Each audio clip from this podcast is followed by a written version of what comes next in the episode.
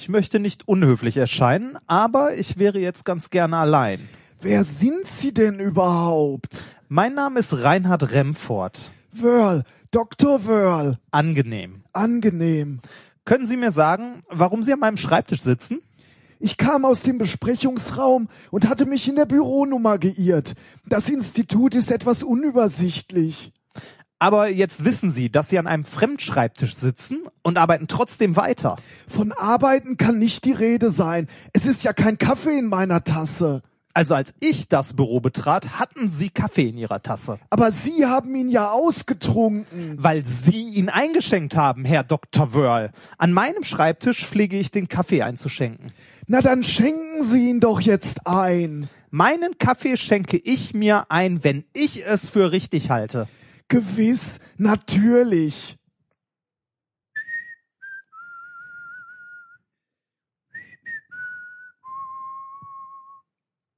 Es sitzt sich etwas fad, einfach so am Schreibtisch. Ich sitze gern mal ohne Kaffee am Schreibtisch.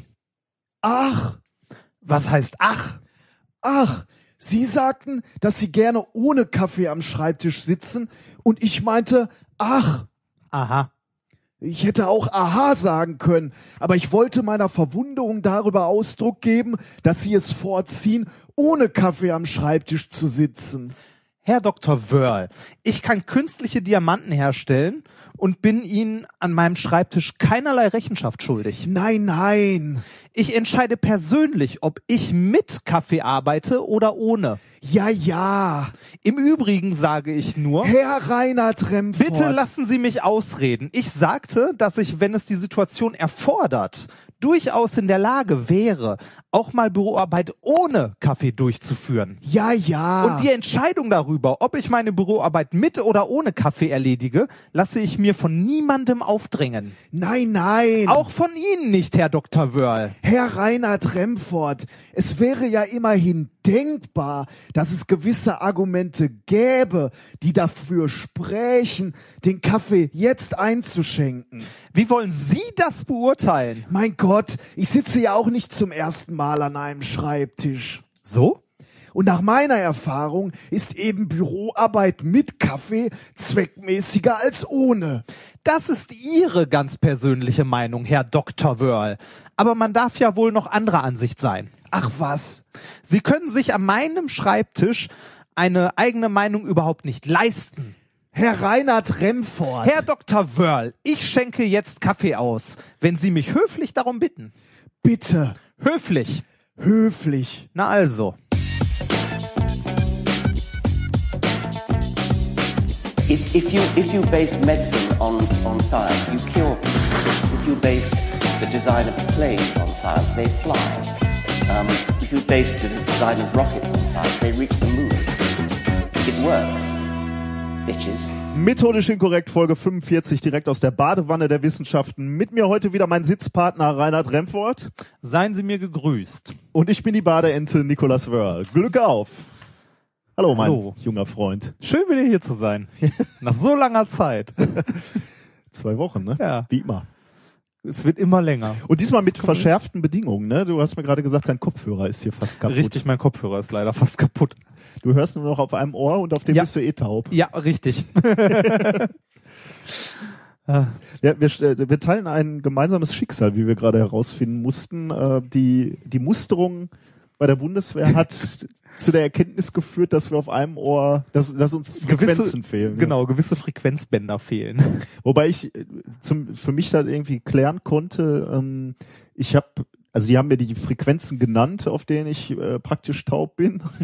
also ist tatsächlich relativ schmalbandig, aber ein re relativ hohes, hoher Ton am linken Ohr und dann konnte ich nachvollziehen, dass das ähm, die Frequenz des Hi-Hats beim Schlagzeug ist, an dem ich ja relativ nah sitze mit dem linken Ohr. Von daher war mir relativ klar, woher diese, diese Schädigung kommt. Was dazu führte, dass äh, mir nach der Musterung gesagt wurde, sie dürfen gerne kommen zur Bundeswehr, aber nicht beim Musikantenchor mitmachen, worauf dann spätestens dann mir klar war, dass ich keine Lust habe. Meine einzige Kompetenz. Das, das hättest du gemacht. Dieses Trümmelchen spielen. Ja, Ja, wenn man dann genau, marschieren. Vorne, vorne in den Krieg marschieren mit der Blechtrommel. Trommelchen. ja. Ja. Nee, hätte ich nicht gemacht, aber ähm, ja, war irgendwie lustig, das rauszufinden. Bei mir haben sie äh, das rausgefunden, dass mir auf dem rechten Ohr ein paar Frequenzen fehlen, äh, dass es aber wohl schon von Geburt an ist. Hm. Weil mir es auch nie aufgefallen ist. Also mein Hirn gleicht das auch aus. Ja, ja, klar. Das daher. So ähnlich wie meine Farbenblindheit. Ja, Mein- richtig. Mein Gehirn versucht dann auch auszugleichen. Liegt nur manchmal daneben. Ja. Funktioniert nur nicht, ne? Ich hatte schon Vorträge, wo, ähm, wo Reinhard im Publikum saß und ich äh, an, an der Leinwand erklärte, wie die, wie der Kurven, der Kurvenverlauf der roten Kurve ist und du dann so, so äh, mich, mich darauf aufmerksam gemacht hast, nein, es ist nicht rot, Ja. unauffällig. Ja. Nein. Das stimmt, da erinnere ich mich sogar noch dran. Das war im Hörsaal bei so einem, äh, was war das? Duo Publico, also so, so ein. Vortrag für Laien. Das war der, wo die äh, nette Frau in der Mitte am Schluss noch fragte, diese künstlichen Diamanten, Ach, ja, ja, ja, haben die ja. die gleichen Heilkräfte wie die, die aus der Erde kommen? Stimmt, ich Ja. erinnere mich, ja. Ähm, Ja, schön.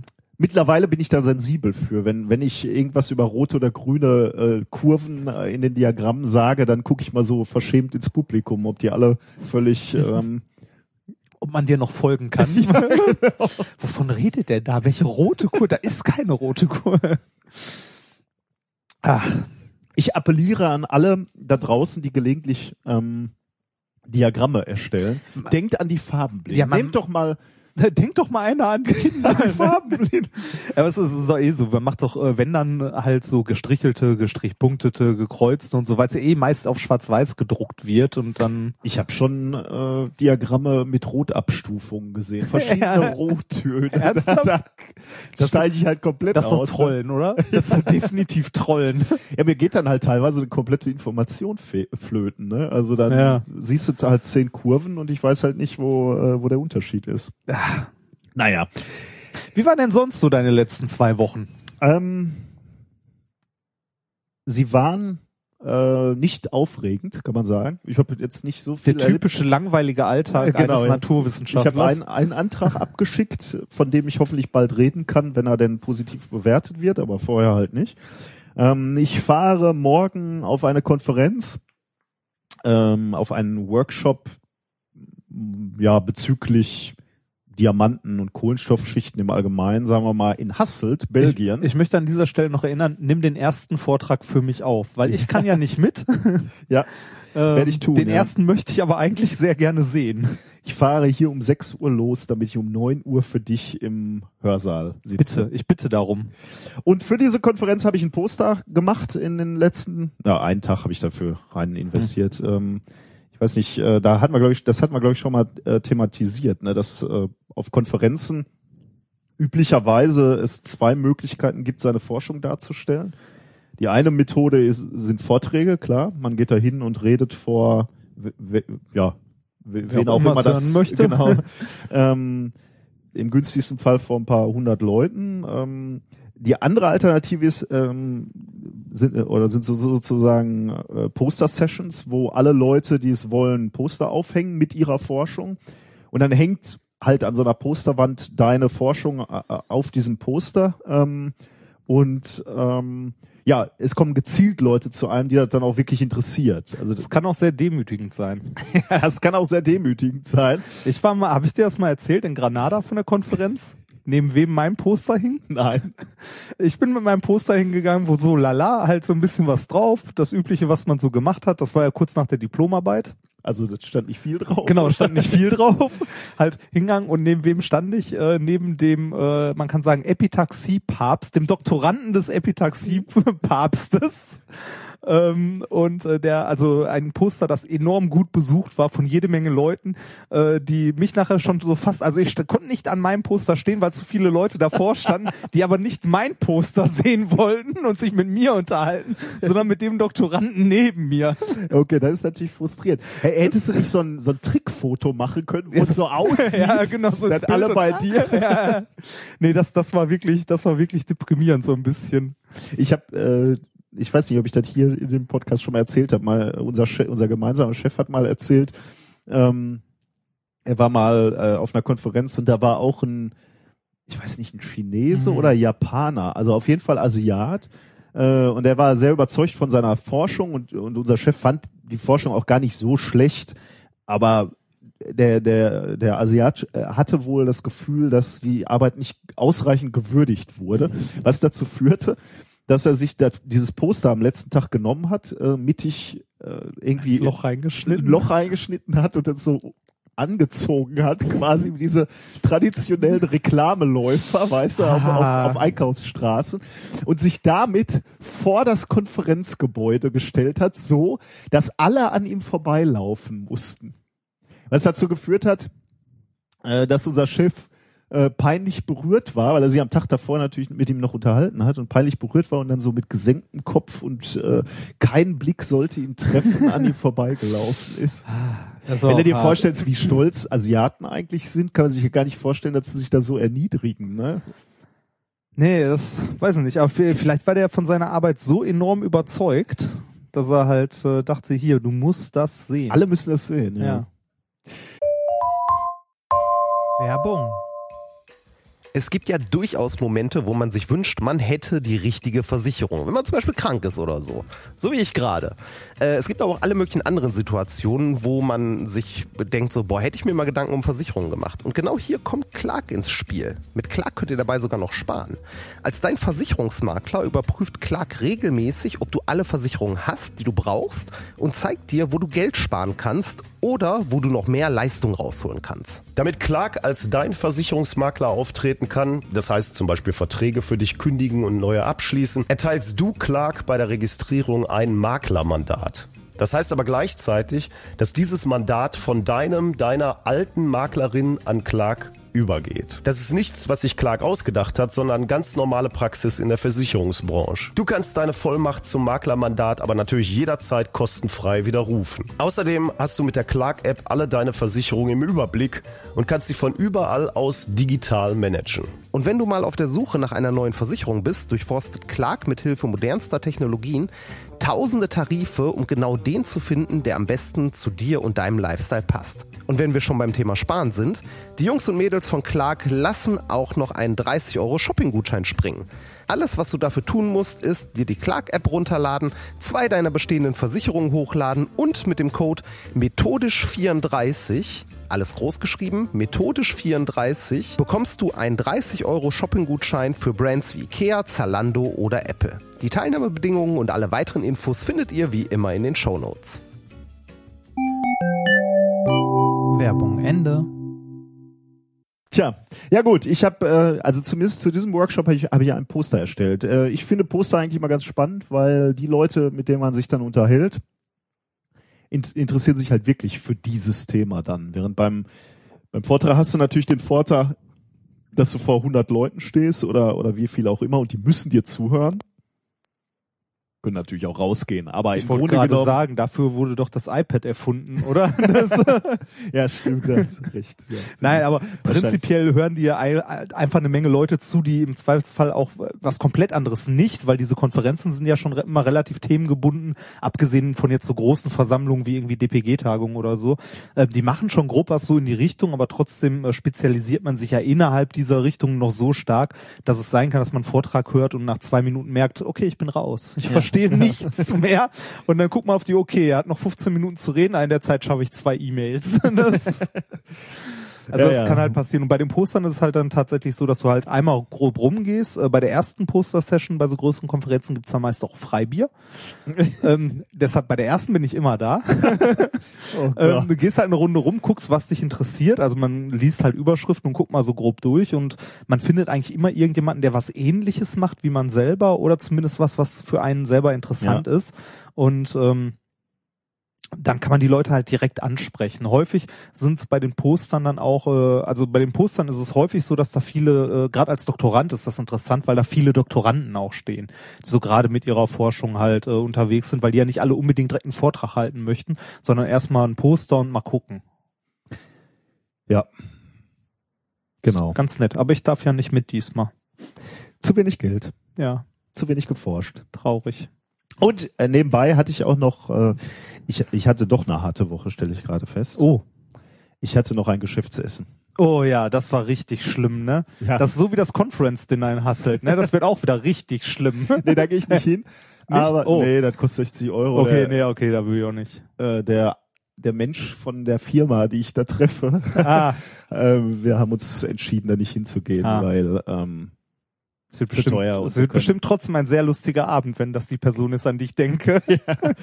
Aber wir haben, äh, ich hatte noch ein Geschäftsessen äh, bei einem, äh, in einem Rest, mit einer Firma, die äh, sich für unsere äh, Forschung interessiert und ähm, die haben mich eingeladen in ein Restaurant, was zwei Michelin-Sterne hat, Hm. fünf Gänge und drei Grüße aus der Küche. Hm. Es ist nicht einfach, ein Wissenschaftler zu sein. Siehst du, ich bin in der Zeit immer nur in irgendwelchen Restaurants, wo vor der Tür höchstens mal ein LKW mit Michelin-Männchen draufsteht. ne? Aber das ist so das höchste der Gefühle, was ich bekomme. Das, das, äh, Michelin-Sterne, da brauche ich nicht mal dran denken. Ich bin mal an so einem Ding vorbeigefahren. Bei mir um die Ecke ist eins, aber Meine Güte. Ja. Was hast du denn gemacht in der Zwischenzeit, während ich verhand harte Verhandlungen während bei du harte Verhandlungen bei Kaviar und Sekt äh, Kaviar gab's auch, ja. ja, äh, geführt hast, habe ich ähm, meine Diamantproben, ähm, die ich ja demnächst mal beschichten möchte in meiner Anlage, nachdem die jetzt steht, ähm, gereinigt, weil die, wir kaufen die zwar schon relativ sauber, aber Proben heißt jetzt Substrate, Proben, ne? genau, Also das, Proben heißt Substrate, das worauf ich wachse, also kleine Diamanteikristalle. Ähm, die, diese Diamanten kaufen wir ein bei einer Firma, die äh, nennt sich Element 6. Und äh, die sind relativ teuer. Die sind so dreimal drei Millimeter groß, einen halben Millimeter dick, ähm, diese Steinchen, und kosten dann so 80 Pfund. Also so 120 Euro, wenn man Steuern und den ganzen Mist noch draufhämmert. Ähm, da das recht teuer ist für eine einzelne Probe, nehmen wir die und schneiden die mit einem Laser in vier Stücke. Ähm, dann ist ein Stück so ein bisschen größer als ein Millimeter, aber nicht viel, weil ein bisschen was beim Schneiden halt auch noch verloren geht. Das ist nicht ganz so einfach, sowas zu schneiden. Ähm, und die, äh, man graffitisiert die ein bisschen dabei. Also die werden dunkel und äh, ein bisschen dreckig und so weiter. Und äh, deshalb sollte man die, bevor man die wieder benutzt, sauber machen. Und da gibt's jetzt verschiedene Möglichkeiten. Es gibt ähm, so aus der Literatur Standard gewisse Säuren, die man, wo man die reinschmeißt und so. Ähm, die habe ich nicht genau genommen, weil die teilweise sehr unschön sind. Da ist dann irgendwas mit äh, Perchlorsäuren oder so. Das ist so das, woraus man so einen Sprengstoff baut. Ah, ne, Also ja, genau. Das ist so, äh, wenn man nicht aufpasst, fliegt einem das Ganze um die Ohren. Äh, ich habe mich begnügt mit äh, diversen Lösungsmitteln, äh, weil die sind ja eigentlich relativ sauber, die äh, diese Substrate, abgesehen davon, dass da ein bisschen Graphit und so drauf ist. Ähm, ich habe die in einem Wasserstoffplasma, habe ich das Graphit zum größten Teil weggeätzt und die danach noch in diverse Lösungsmittel geschmissen und in Königswasser. was ja auch schon äh, nicht die schönste. Genau, Königswasser ist ist, ne? eine äh, Mischung aus äh, was war das, Salpeter und Salzsäure und ähm, löst äh, Metalle auf. Daher der Name Königswasser. Man kann Gold da drin auflösen. Also das, das habe ich halt genommen, um halt die, äh, um eventuell metallische Rückstände und sonstigen Zeug von den Proben runterzukriegen. Also jetzt habe ich alle winzigen Proben schön sauber, ordentlich verpackt und bevor ich jetzt anfange, die zu beschichten, möchte ich die eigentlich noch ein bisschen vermessen.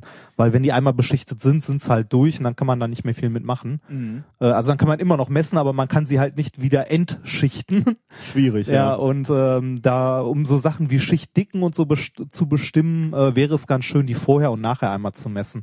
Da habe ich unter anderem versucht, ähm, oder bin noch dabei und versuche, äh, UV-Vis-Spektren aufzunehmen. Also ich äh, lege diese Proben in ein Gerät, äh, scheinen mit ganz viel verschiedenem Licht drauf und gucke mal, was da so durchkommt. Und ähm, das wird sich wahrscheinlich ändern, wenn die beschichtet sind. Dann wird halt ein bisschen weniger durchkommen und daraus kann man eventuell zurückrechnen auf eine Schichtdicke. Weil eine Schichtdicke bei einem Einkristall, wenn man den weiter wächst, sonst nicht so einfach zu bestimmen ist. Mhm. Weil es ja nur ein paar, im Idealfall ein paar Mikrometer sind. Die Probe selbst ist einen halben Millimeter dick. Und da wird es mit Messverfahren schon wirklich eng, dass man ähm, eine so kleine Änderung auf einem so großen Stück halt messen möchte. Das ja. wird schwer.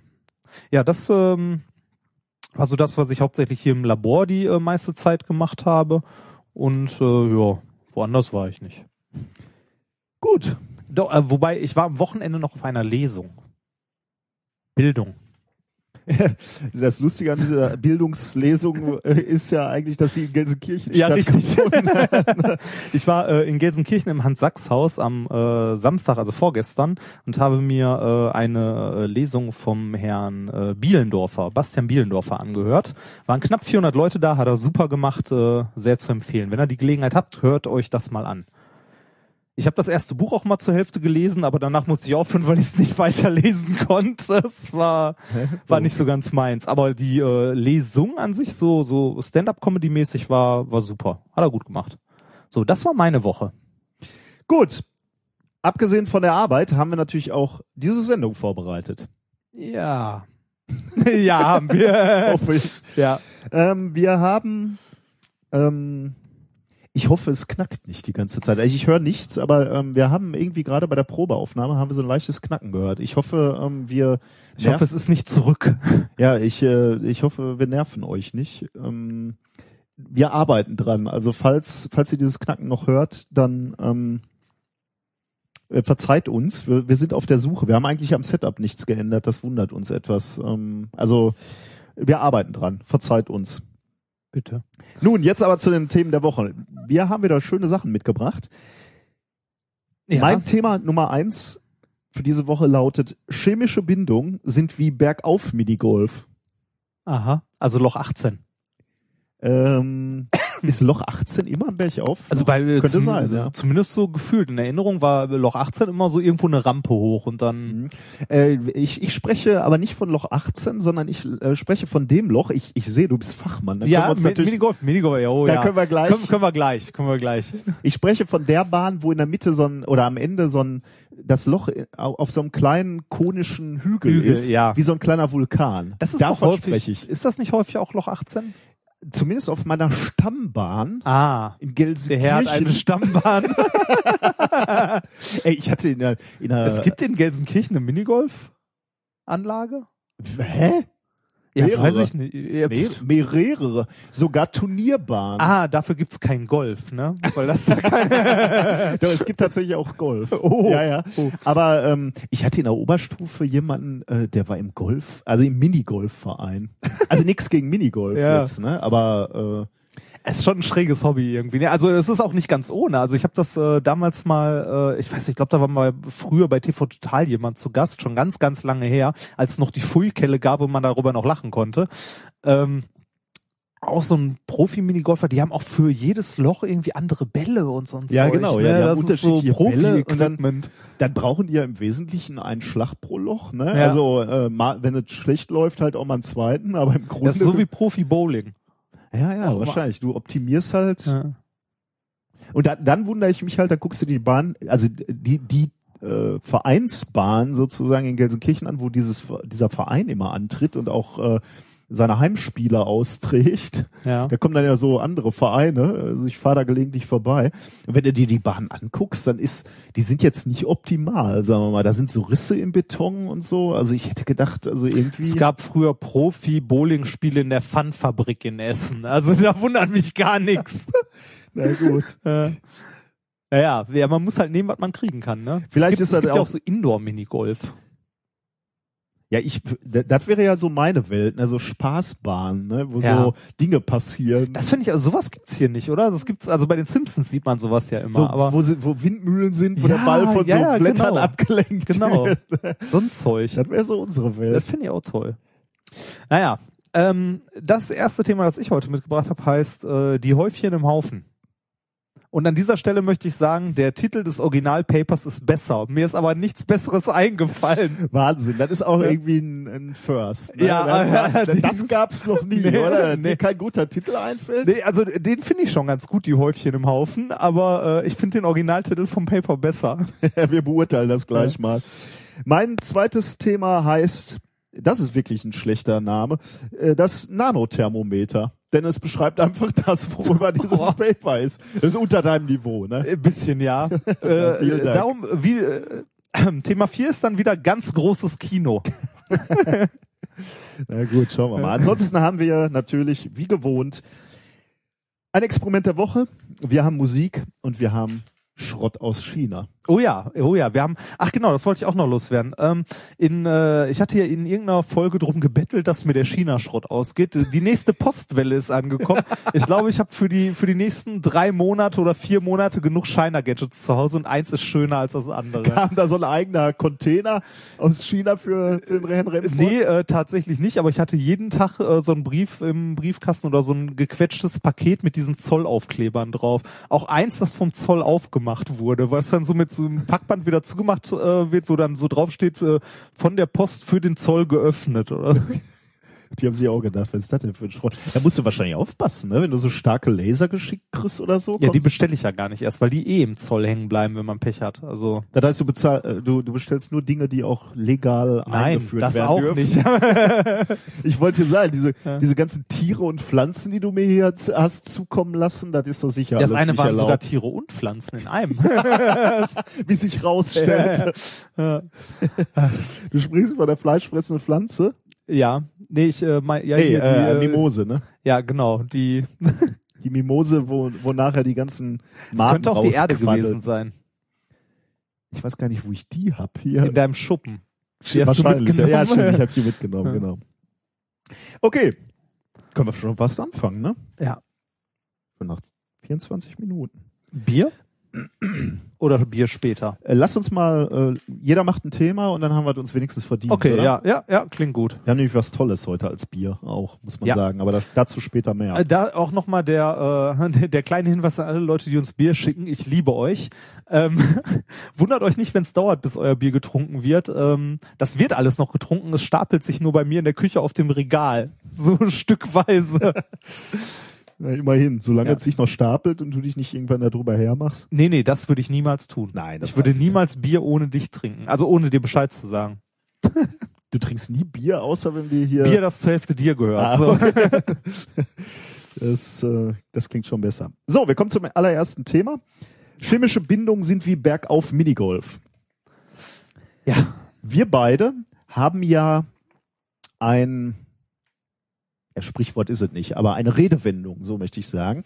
Und sympathisch wie wir beide sind, eröffnen wir damit auch unsere Vorlesung äh, für die ähm, für die Chemiker. Wir haben doch neulich mal so eine Vorlesung Ja, für Chemiker gehalten. ja. Wie hieß das nochmal? Brückenkurs? äh, Ja, das, das, nee, das war nicht für Chemiker, das war für äh, Ingenieure, die einen Brückenkurs, Chemie für Ingenieure, genau, genau. Chemie für Ingenieure, die nochmal so, so ein, äh, quasi in zwei Wochen nochmal bitte einmal die komplette Oberstufe und ein bisschen drüber hinaus durchge, das komplette Chemiewissen. genau. Sympathisch wie wir als Physiker sind, äh, eröffneten wir diese Vorlesung mit dem Satz, die Chemie ist die Physik der äußeren Elektronenhülle. Also äh, die Chemie ist die Physik äh, der, der äußeren Elektronenhülle. Ähm, was wir damit meinen, Hat das nicht auch ein irgendein berühmter, böser Wissenschaftler mal gesagt? ich weiß nicht, ich hab's nicht, ich konnte es nicht äh, nachvollziehen, Ich wer das zum nicht. ersten Mal gesagt hat. Es ist ja auch rein wissenschaftlich jetzt gar nicht mal so unwahr. Ne? Ja, das stimmt. Wo, wo, wo kommt diese Redewendung her? Also die äußeren Elektronen von den äh, Atomen sind halt verantwortlich für die chemischen Bindungen und für die äh, chemischen Reaktionen. Also man könnte sagen, alles, was die Chemie beschreibt, sind eben ähm, die äh, ja die Reaktionen, die diese Elektronen, diese äußeren Elektronen durchführen. Und deswegen kann man könnte man diesen Satz sagen.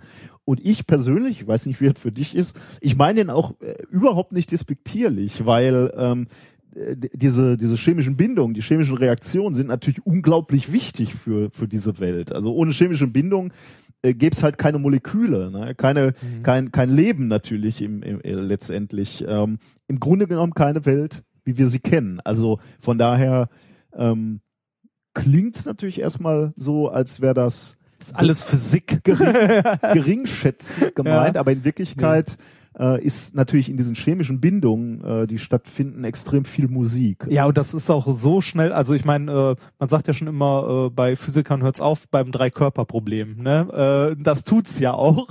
Und, Ja, äh, was, was meinen wir damit? Ähm, Also sobald äh, ähm, drei, also sobald ein Bewegungsproblem aus drei Körpern besteht, die gegen, also aufeinander Kräfte auswirken, ist es schon so komplex, dass man es nicht mehr ausrechnen kann. genau. So, Also nicht ja. nicht mehr eindeutig äh, lösen kann. Deswegen macht es halt Sinn, dann nicht mehr äh, die quantenmechanischen Wellengleichungen zu betrachten, um Systeme zu betrachten, äh, sondern äh, dann macht es Sinn zu abstrahieren und dann eben Ja. Regeln zu benutzen, die die, die Chemie, die diese äh, chemischen Reaktionen beschreiben. Würde man versuchen, die Chemie so zu beschreiben, also mit der Physik der äußeren Atomhülle wirklich zu beschreiben, also mathematisch und so, ist das ungefähr so, als ob man ein Auto bauen würde und sagen würde, okay, wie sind denn die Kristallgitter von genau, diesem, äh, von diesem Metall, aus dem der Motorblock besteht, angeordnet? Also totaler Quatsch kann man nicht machen.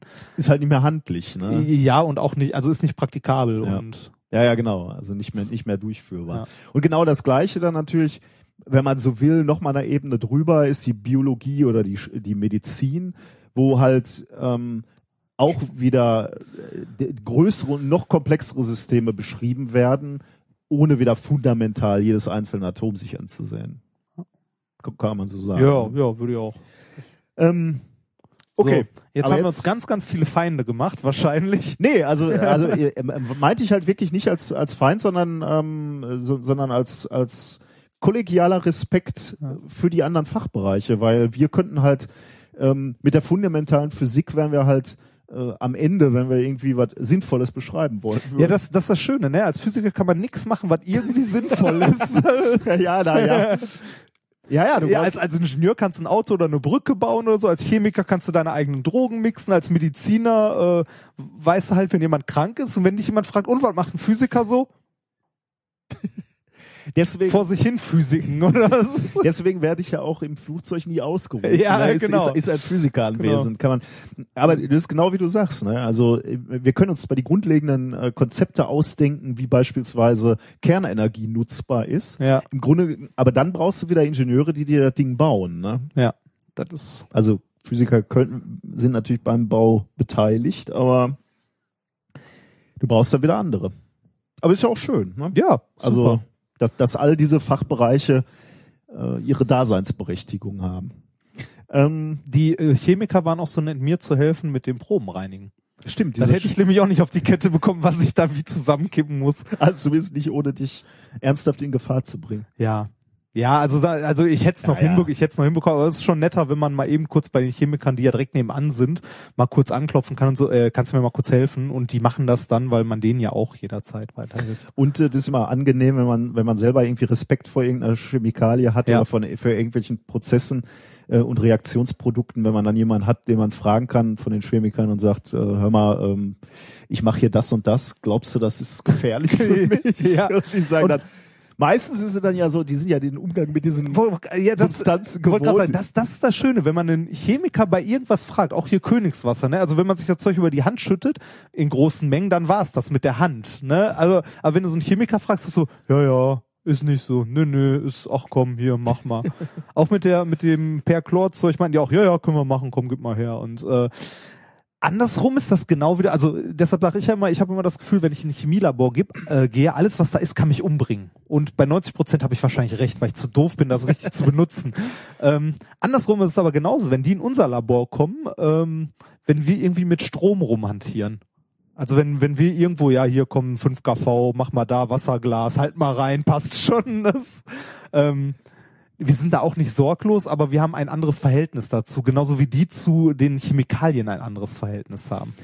meine ähm, meine väterliche Aufsichtspflicht sieht natürlich jetzt vor, dass ich jetzt zu all dem, was du gesagt hast, sage, don't try this at home, macht bitte keine Experimente mit irgendwelchen Chemikalien, wo Herr Reinhard Remford gerade gesagt hat, ist nicht so schlimm. Äh, genauso haltet bitte keine Stromkabel in Wasser oder an Gurken oder Wieso? Das ist doch vollkommen ungefähr. don't try this at home. Ja. Kommen wir lieber wieder zurück zur, zur harten Wissenschaft.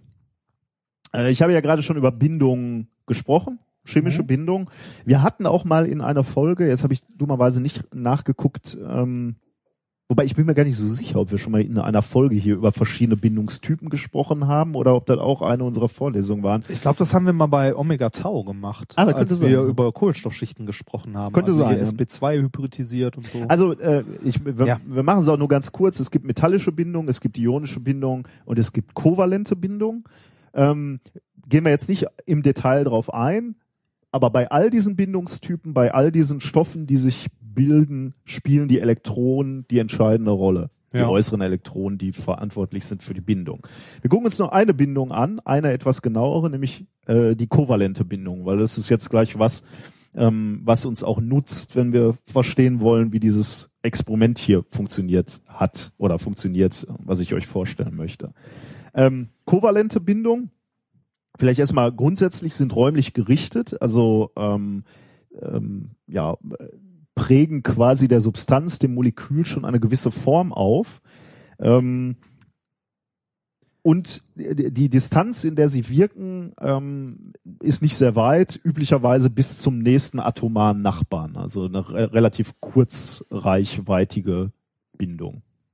Du wolltest Mhm. irgendwas sagen? Du hast auch streng Nee, das ist, eingeatmet. nee ich äh, überlege gerade, ob mir dazu ein gutes Beispiel einfällt, aber Ja, äh, ich meine Wasser, Ja. H2O beispielsweise. ja, ne, ähm, ich weiß, wie das aussieht, du weißt, wie das aussieht. Na gut, ja, ja, meinst du hat man noch nicht gesehen, oder? Ich weiß nicht, nicht zwingend. Also das, das ist halt, wenn man, wenn man sich die Strukturformel anguckt, wie das so aufgeteilt ist, ist das so gewinkelt. Und das kommt halt auch daher, dass man da Also H2O heißt ja ähm, zwei, äh, also zwei Wasserstoff, ein Sauerstoffatom. Genau. Äh, bilden dieses Molekül und jetzt könnte man sich halt vorstellen, okay, in der Mitte ist irgendwie der, äh, der Sauerstoff und dann so rechts und links ähm, einfach auf einer Linie aufgereiht äh, ist der Wasserstoff, aber genau so ist es eben nicht. Genau. Und der Grund sind eben diese kovalenten Bindungen. Ähm, du hast es gerade schon richtig gesagt, das sieht eher aus wie so ein Bumerang, also so abge, Genau. abgeknickt quasi. Das, das liegt daran, dass, ähm, dass ähm, da sind wir wieder bei diesen äußeren Atomhüllen. Also wenn so ein Atom eine Bindung eingeht, ist das immer so, dass es möglichst seine äußerste Schale immer komplett voll haben möchte. Nach Möglichkeit. In so eine Schale, wenn man sich das so in Schalen vorstellt, passt immer eine gewisse Menge an Elektronen rein. Äh, beim Wasserstoff ist jetzt äh, ein Elektron drin. Wenn es noch eins mehr hätte, dann hätte es die gleiche Konfiguration wie Helium, oder? Helium. Helium, also äh, möchte es zwei Elektronen in der Hülle haben. Wenn man jetzt sich jetzt als Beispiel wieder Wasser anguckt, H2O, ähm, dann leiht sich das sozusagen eins der überschüssigen Elektronen vom Sauerstoff, von dem O. Und das machen halt beide Hs und die Hs haben damit ihre Schalen voll, also haben Edelgaskonfiguration nennt man das erreicht. Und ähm, am O sind noch ein paar Elektronen über, wenn ich mich nicht irre, sind es glaube ich vier Stück. Ähm, die bilden, also die liegen dann halt auf der anderen Seite, wodurch die Ladungsverteilung da drin so ist, dass an dem O ein bisschen negativ ist und bei den Hs ein bisschen positiv. Dadurch hat man diese Abwinklung. Ja, jetzt bist du schon so tief Ja, reingegangen, so Entschuldige, wollte ich gar nicht. Aber ja, nee, ist, äh, finde ich, finde ich gar nicht so. Ja. Ich wollte eigentlich ein, War wahrscheinlich auch zur Hälfte falsch. ich wollte ein viel einfacheres Ja. äh, Beispiel eigentlich äh, nehmen, ähm, um, um grundsätzlich eine kovalente Bindung äh, zu erklären, nämlich das einfache Wasserstoffmolekül.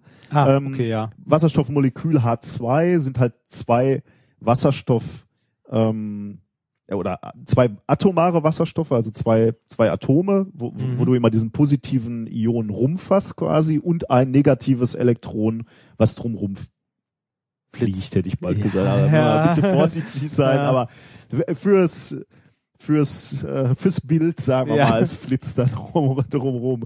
Ähm, wenn jetzt zwei, also je- jetzt könnte man sich ja wundern, also warum, warum bildet dieses, diese Wasser, diese atomaren Wasserstoffatome, warum bilden die dieses Wasserstoffmolekül H2? Weil die Kerne sind positiv, dann würde man ja erstmal irgendwie äh, erwarten, dass sie sich abstoßen, wenn die nah äh, Mhm. zueinander kommen. Ähm, die anziehende Kraft, die entsteht, ähm, wird eben durch die Austauschwechselwirkung der zwei Elektronen bewirkt. Ähm, das kann man ausrechnen, das hast du gerade schon gesagt. Das ist das, was die Physiker noch schaffen, quasi. Wir nehmen Ja. die Wellenfunktion der Elektronen. Ähm, und wenn man, äh, wenn man, wenn man die ausrechnet, ähm, stellt man fest, dass die Elektronen ähm, am wahrscheinlichsten zwischen den zwei positiv geladenen Atomrümpfen äh, sich aufhalten. Das heißt, die schirmen quasi diese, diese positiven Ladungen des Kerns gegeneinander ab. Also die, die, die, die stoßen sich dann nicht mehr ab, weil eben die zwei Elektronen sich bevorzugt zwischen den Ionen aufhalten. Äh, und dadurch eben eine, eine eine ähm, ja sich anziehenden äh, Effekt haben quasi. Und die Elektronen können auch nicht mehr ausbüchsen, weil sie quasi zwischen den ähm, zwischen den positiven Ionen eingesperrt sind, wenn man so will. Ähm, Also man, man kann sagen, die Wasserstoffmolek äh, also die Wasserstoffatome teilen sich die Elektronen, haben beide zwei und sind damit glücklich. Genau, ja. Also wenn man wenn man es wirklich verstehen wollen würde, letztendlich müsste man äh, ja diese quantenmechanische Wellengleichung lösen und würde dann sehen, dass es Sinn macht, ähm, äh, da, dass die Natur tatsächlich so funktioniert, Ja. oder? Ja. Ja, aber das ist äh, tatsächlich, glaube ich, mit einem Wasserstoff. Also da wird's nämlich schon, das ist nämlich schon das Schöne, weil du gerade sagst, das können wir Physiker noch. Das ist aber auch Ja. schon der Grenzfall, weil ein Wasserstoffmolekül sind schon zwei, ähm, also sind ja schon zwei, also zwei Atome quasi mit ihren Elektronen. Das ist auch gar nicht mehr so leicht durchzurechnen mit der Schrödinger Gleichung. Ähm, also das, was man so im Studium als normaler Physikstudent noch macht, ist das Wasserstoffatom. Ja. Das mal durchzurechnen, aber danach ist auch, äh, dann ist auch gut. Da hat man, also das, das ist sogar noch relativ simpel. Da ähm, hat man, also separiert man das Ganze und hat die zeitunabhängige Schrödinger Gleichung, dann den Radialanteil davon lösen und dann die Winkelanteile und dann geht's. Aber bei zwei Was kommt dann raus? Kannst du Was denn? ähm, Beim Also, Wasser, ja, genau. ähm, äh, für das erste Orbital, dann sind wir im Orbitalmodell, das ist kugelförmig. Also man, nur. man, man errechnet dann wirklich, man startet mit diesen Wellenfunktionen und dann Ja. kommt am Ende halt raus, dass das, äh, dass das äh, Wasserstoff, äh, dass der Wasserstoff, das Wasserstoffatom Atom. tatsächlich kugelförmig sind, ist. Also das heißt, dass die Aufenthaltswahrscheinlichkeit des Elektrons Also das Elektron äh, befindet sich irgendwo in einer Kugel um den Kern rum. genau ja So, das Genau. gilt für die erste, das gilt auch noch fürs Helium, für die ersten beiden Elektronen und beim dritten wird's dann anders. Das ist übrigens, das war einer der ganz wenigen lichten Momente in meiner ähm, Karriere bei der theoretischen Physik, als ich dieses Atommodell gelöst habe. Das war also das war auch einer der wenigen lichten Momente bei mir, als ich verstanden habe, wo diese Orbitale herkommen, dass das die Lösung der zeitunabhängigen Schrödinger Gleichungen sind. Da habe ich mir gedacht, ha, geil, ich kann klug scheißern. Ich hatte, ähm, ich, das, das hat man ausgerechnet, ne? das stand dann irgendwie auf Ja. zwei Seiten oder drei Seiten und das lag vor mir. Ich habe mir das angeguckt und das waren, sind ja nur so Formeln. Ja. Und da dachte ich, das ist die Matrix. Ich sehe jetzt, Ja. ich sehe jetzt die Formeln, aus der diese Welt besteht. Und das war wirklich zwei Minuten Rausch. Äh, zwei Sekunden, Entschuldigung, zwei Sekunden Rausch und danach war dieser, dies, dieser Rausch wieder weg und ich, ich fühlte wie die Dummheit wieder. Hast du noch Quantenmechanik 2 gehört? ja, ja. Das war ja Also nee, warte mal, das war, Zwei war Vielteilchenphysik, also mit äh, könnte sein, mit. Mehrteilchenzuständen Nee, und ich so. glaube nicht. da, da, Da siehst du die Matrix, aber du verstehst nichts mehr. Da, das, das, also das ist das, wofür Feynman diese tollen Diagramme gezeichnet hat. Wenn du nämlich später, wenn die Gleichungen so lang werden, dass du die nicht mehr hinschreiben möchtest, sondern stattdessen Bilder malst und dir Regeln für dieses Bildermalen überlegst, weil das ist nichts anderes. Diese Feynman-Diagramme sind nichts anderes als eine bildhafte Darstellung von Gleichungen, weil man die nicht mehr aufschreiben möchte, sondern Möchte, Bilder ja. malt. Und wenn, die, wenn diese Bilder, die sind halt nicht wahllos, sondern die folgen festen Regeln und man kann aus diesen Bildern auch zurück wieder die Gleichungen aufschreiben. Die sind dann unglaublich lang und so, aber fand, das, das fand ich nochmal faszinierend, dass man äh, quasi äh, mit Bildermalen Gleichungen lösen kann wieder, also extrem komplexe Gleichungen vereinfachen kann. Verstanden habe ich das nachher am Schluss auch nicht mehr. Mein Prof in der, also ich habe da drin ja sogar noch meine Diplomprüfung gemacht in 1 und 2, der meinte nachher zu mir, Quantenmechanik 1 top, 2 haben sie überhaupt nicht verstanden. ja, den kannst du nichts vormachen. nee, mit einer 3-0 bin ich da rausgegangen. Also komm, wir müssen, Prüfung, wir müssen jetzt ein hatte, ja. bisschen, wir müssen So. weg von, von, von der Quantenmechanik. Ja, Wir halten noch mal fest, wo wir, was wir jetzt gerade gesagt haben. Wenn es um chemische Reaktionen geht, wenn es um chemische Bindung geht, dann kennen wir und können sogar errechnen ganz gut den Zustand vor der Reaktion. Also ähm, zwei beispielsweise atomare Wasserstoffatome, Mhm. äh, die können wir berechnen. Wir wissen, wie die aussehen. Wir wissen, wie die Elektronen drumherum schwirren. Und man kennt den Zustand, äh, nachdem die Atome reagiert haben. Ähm, das äh, kennt ihr alle aus den Büchern, wo eben diese Orbitaldarstellungen von, von diversen Molekülen zu finden sind. Also, man weiß, wie es vorher aussieht, man weiß, wie es nachher aussieht. Aber was wirklich spannend ist und was bisher halt wirklich tatsächlich nicht untersucht war, was schlichtweg nicht ging, ist, ähm, was passiert während der chemischen Reaktion? Also wie, wie läuft so eine chemische Reaktion ab? Man konnte immer nur mus, äh, mutmaßen, weil man halt äh, Produkt und Edukt quasi kennt.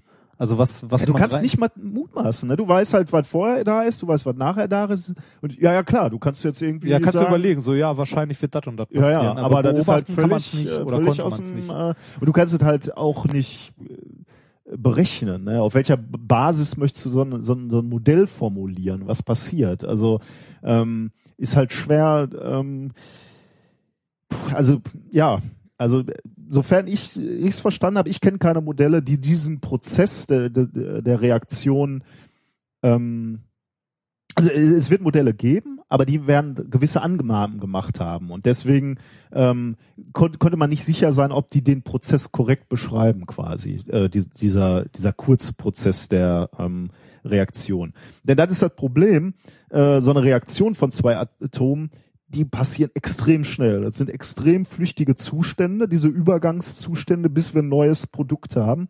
Ähm, das sind halt Sekundenbruchteile.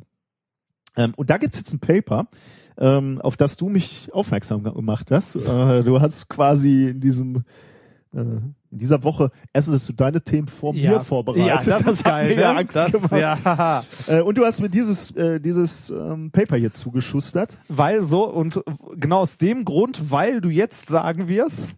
ich weiß noch nicht, ob ich Nicht? das sagen werde. Okay, mal gucken. Also Herr Remford hat spekuliert, ob ich äh, den legendären Satz sagen werde und damit zerstöre ich diese Forschung.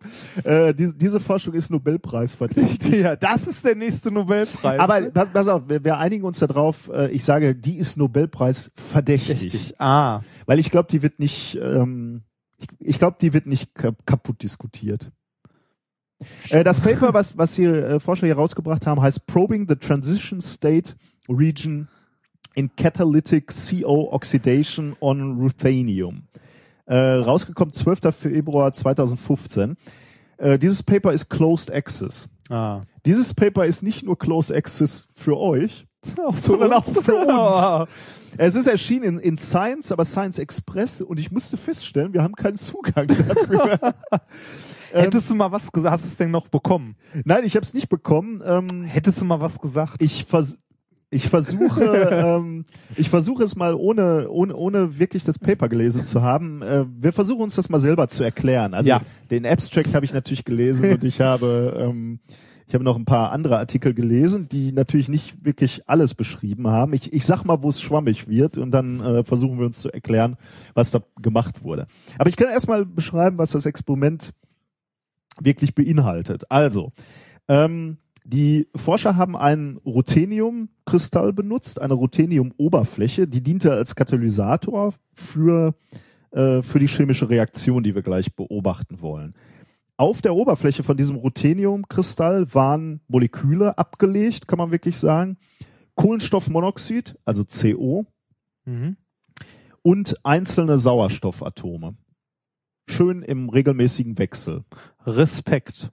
Ja, also ich, Das- ich glaube, das ist tatsächlich was, was automatisch passiert. Da musst Ja. du, glaube ich, nicht, das ist Selbstorganisation. Aber schon, ja, ja, ich, ja. Äh, Aber schon faszinierend, dass sowas geht.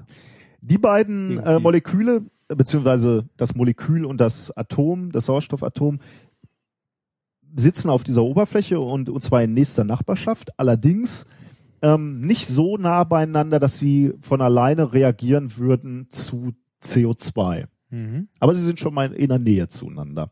Was die Forscher jetzt gemacht haben, sie heizen die Oberfläche mit einem Laser auf, also sie schießen mit einem Laser auf die Oberfläche und zwar lokal heizen sie die Oberfläche auf 2000 Kelvin auf. Also schon so ein bisschen Energie rein.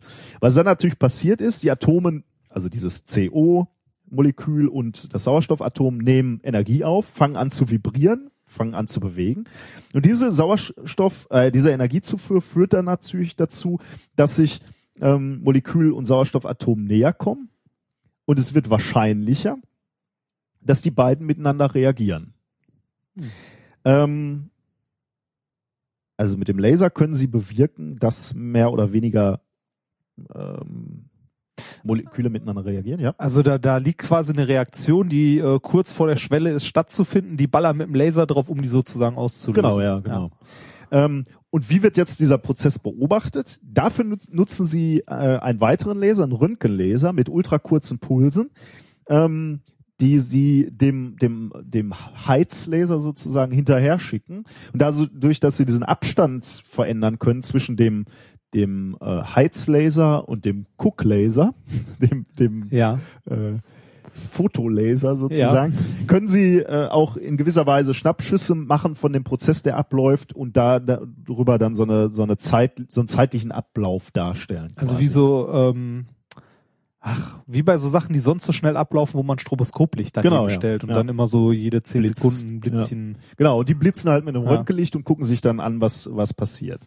Ähm, was man sieht, ist äh, wirklich faszinierend, weil ähm, das alles spielt sich in weniger als einer Pikosekunde ab. Ähm, Pikosekunde ähm, ist, ähm, ist eine Zahl, also sind, um genau zu sein, 10 hoch minus 12 Sekunden. Das ist eine, der billionste Teil einer Sekunde.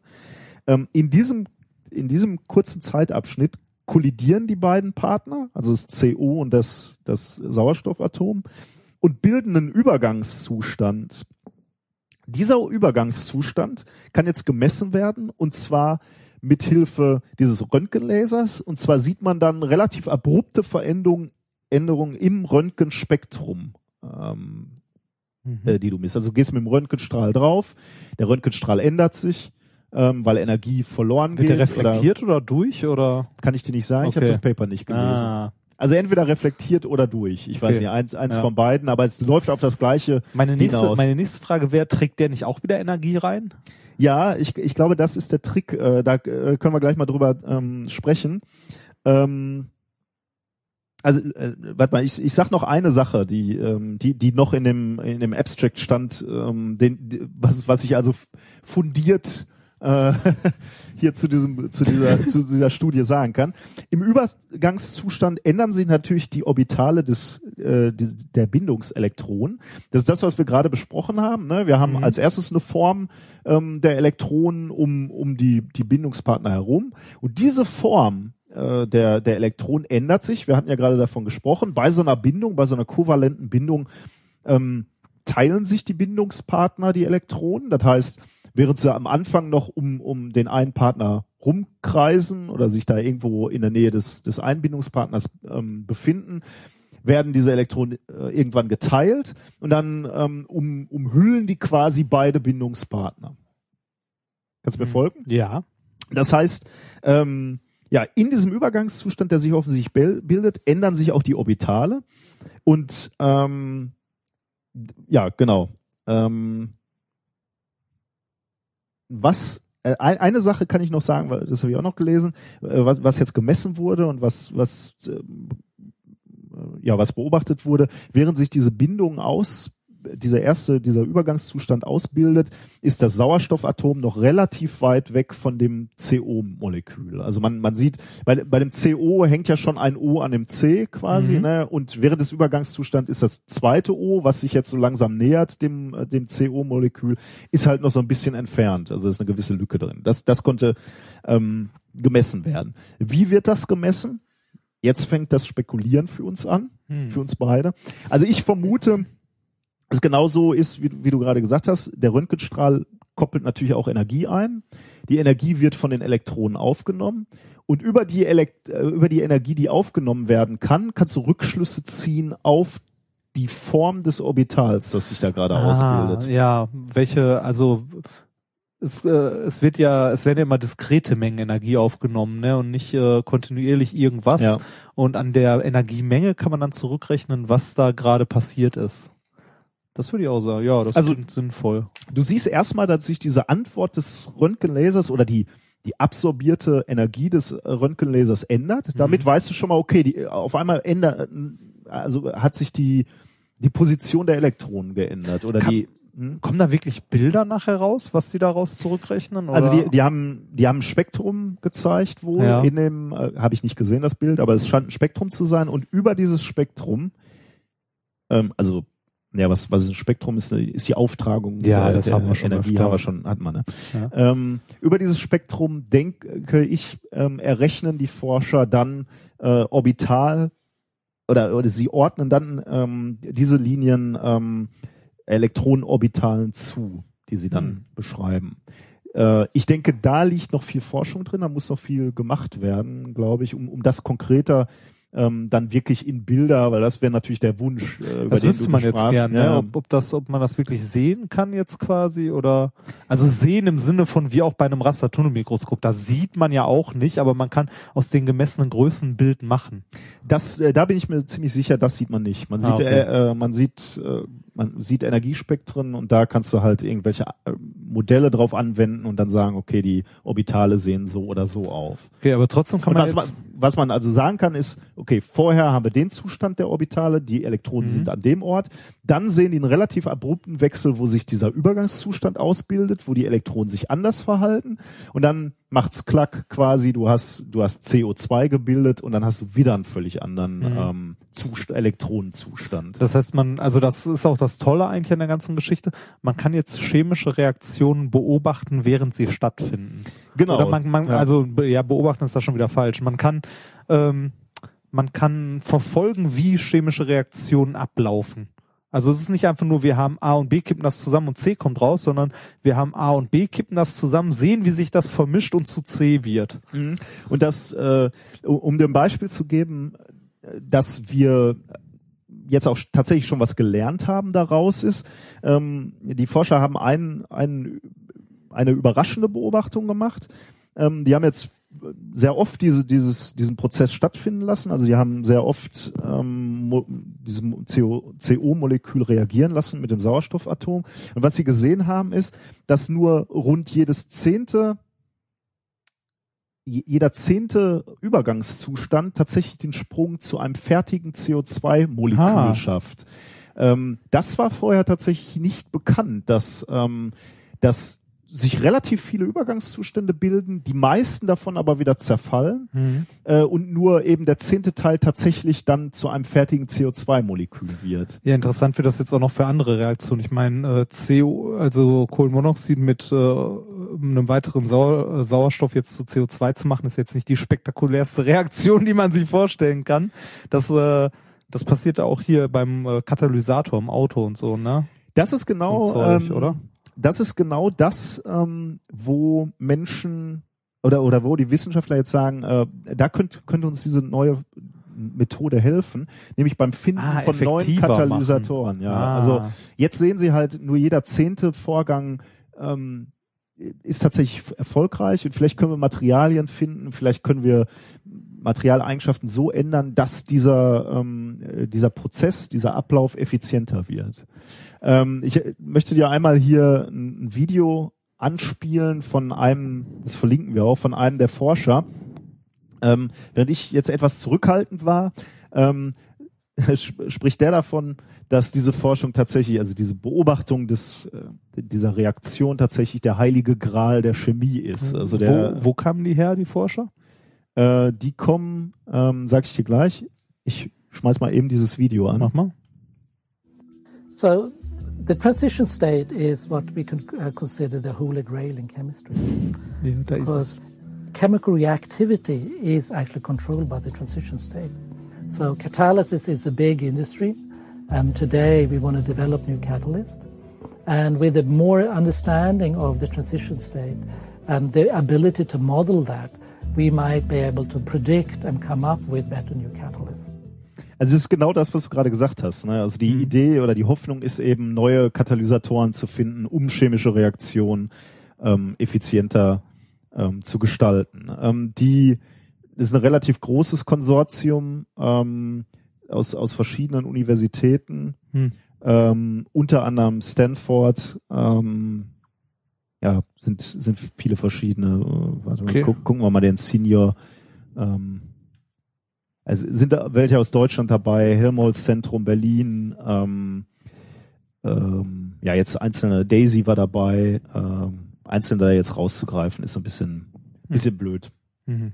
Ähm, ja, äh, vielleicht noch ein, ein, ein Satz, äh, wie ich zu diesem Namen kam. Es ist halt so ein bisschen so, äh, ähm, wie beim Minigolf tatsächlich. Ne? Ähm, du du äh, bei, bei diesem Loch, über das wir gerade gesprochen haben, wo, Ah, wo, ein wo, wo das instabiler, kurzer Zustand, den du du fühlst halt also möchtest. dieses, dieses Loch, wo, wo, wo, wo da- das Ziel, also das Loch auf, auf diesem Kegel liegt, auf diesem Mhm. Art Vulkan, wo du also so einen kleinen Berg hoch musst, äh, um, um das Loch zu treffen. Und da ist es halt so, ne, genauso wie hier bei einer chemischen Reaktion, du fügst erstmal Energie zu, der Ball läuft hoch, der nähert sich dem Loch, also der eigentlichen Reaktion, aber in den meisten Fällen, Ja, zumindest nur so, jedes Zehnte. so wie bei mir, auch beim Minigolf, rollt der Ball einfach wieder runter und ähm, du hast keine, es hat keine Reaktion stattgefunden. Irgendwann hat man ja auch die Frustreaktion, dass der, dass man so feste drauf hämmert, dass der einfach rausfliegt.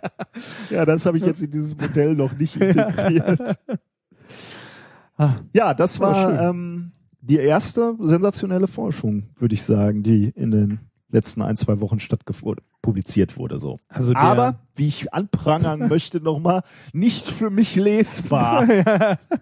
Und daher auch nicht Nobelpreis. Äh, Das ist doch wohl ein Witz, oder? ja, ist ein Witz. Ist das ein Witz, dass wir nicht auf den Scheiß zugreifen können? Ähm, das denke ich mir da, ja. Ich hätte es, also ich würde es für diese Sendung sehr gerne lesen. Viel öfter denke ich es mir bei der Zeitschrift Diamond and Related Materials, für die wir, das ist quasi die Zeitschrift, in der jede Scheiße zu Diamanten drin steht und wir haben seit 96 keinen Zugriff mehr darauf.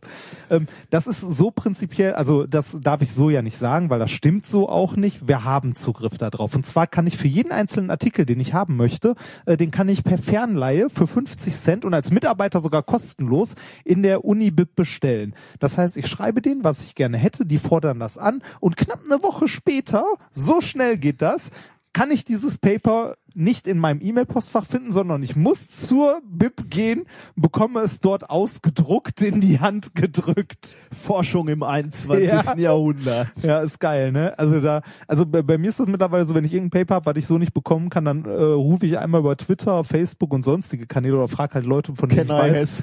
Ja, ja, genau. Das ist so, äh, oder frag, also im meistens frage ich Leute an anderen Unis, also die ich halt kenne, äh, von denen ich weiß, dass sie hier und da Zugriff haben. Und die, äh, ich schicke denen den Link, die laden mir das kurz runter und schicken mir das dann illegalerweise. Finde ich jetzt aber nicht gut. Nee, ist so, auch nicht- äh, die, ist die so armen korrekt, ne? Journale, so betrügt. Ich finde, wir die sollten müssen auch, ja auch von was leben. Ja, die haben schon kein Produkt, die haben schon keinen, äh, die haben schon keine bezahlten Mitarbeiter. und dann nimmst du denen auch noch ihr hart ergaunertes. Ja, ich, ich finde auch, jede Universität kann dafür nochmal extra zahlen. Die haben ja ihr Abo-Modell doch geändert gehabt, ne? Die hatten nochmal pauschal mal alle Unis in NRW oder so. Und dann haben sie gesagt, nee, jetzt soll jede Uni einzeln zahlen. Ich glaube, es war 96, oder?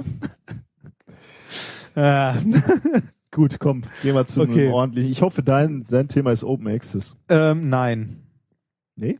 Oder? Nee, war Plus äh, One. Ah, hast du nicht hingeschrieben. Nee, Aber plus, plus äh, One müsste. bin, bin ich mir gerade ehrlich gesagt gar nicht so. Ja, müsste eigentlich, Ja. ne? Weil ich hatte irgendwie, ähm, also das zweite weiß ich ist auf jeden Fall nicht open, aber das hier könnte tatsächlich sogar open sein. Ähm, ich habe es genannt, die Häufchen im Haufen. Ich weiß nicht, ob du dazu was gelesen hast, du weißt, worum es geht. Spät, ich, hast Ja. du eine Ahnung? Oder hast du was gelesen? also wenn, geht's um Ameisen? Ja. Okay, dann habe Ja. ich es gelesen, ja. Okay. Weil, Das, ja. das, äh, weißt du, wie das Originalpaper hieß? Weil jetzt kommen wir zu dem coolen Titel. Nestetikette. Where ants go when nature calls. sehr, Das ist geil, ne? Where ants go when nature calls. sehr schön. Ja. ja, da konnte ich nicht drüber. Das ging leider nicht.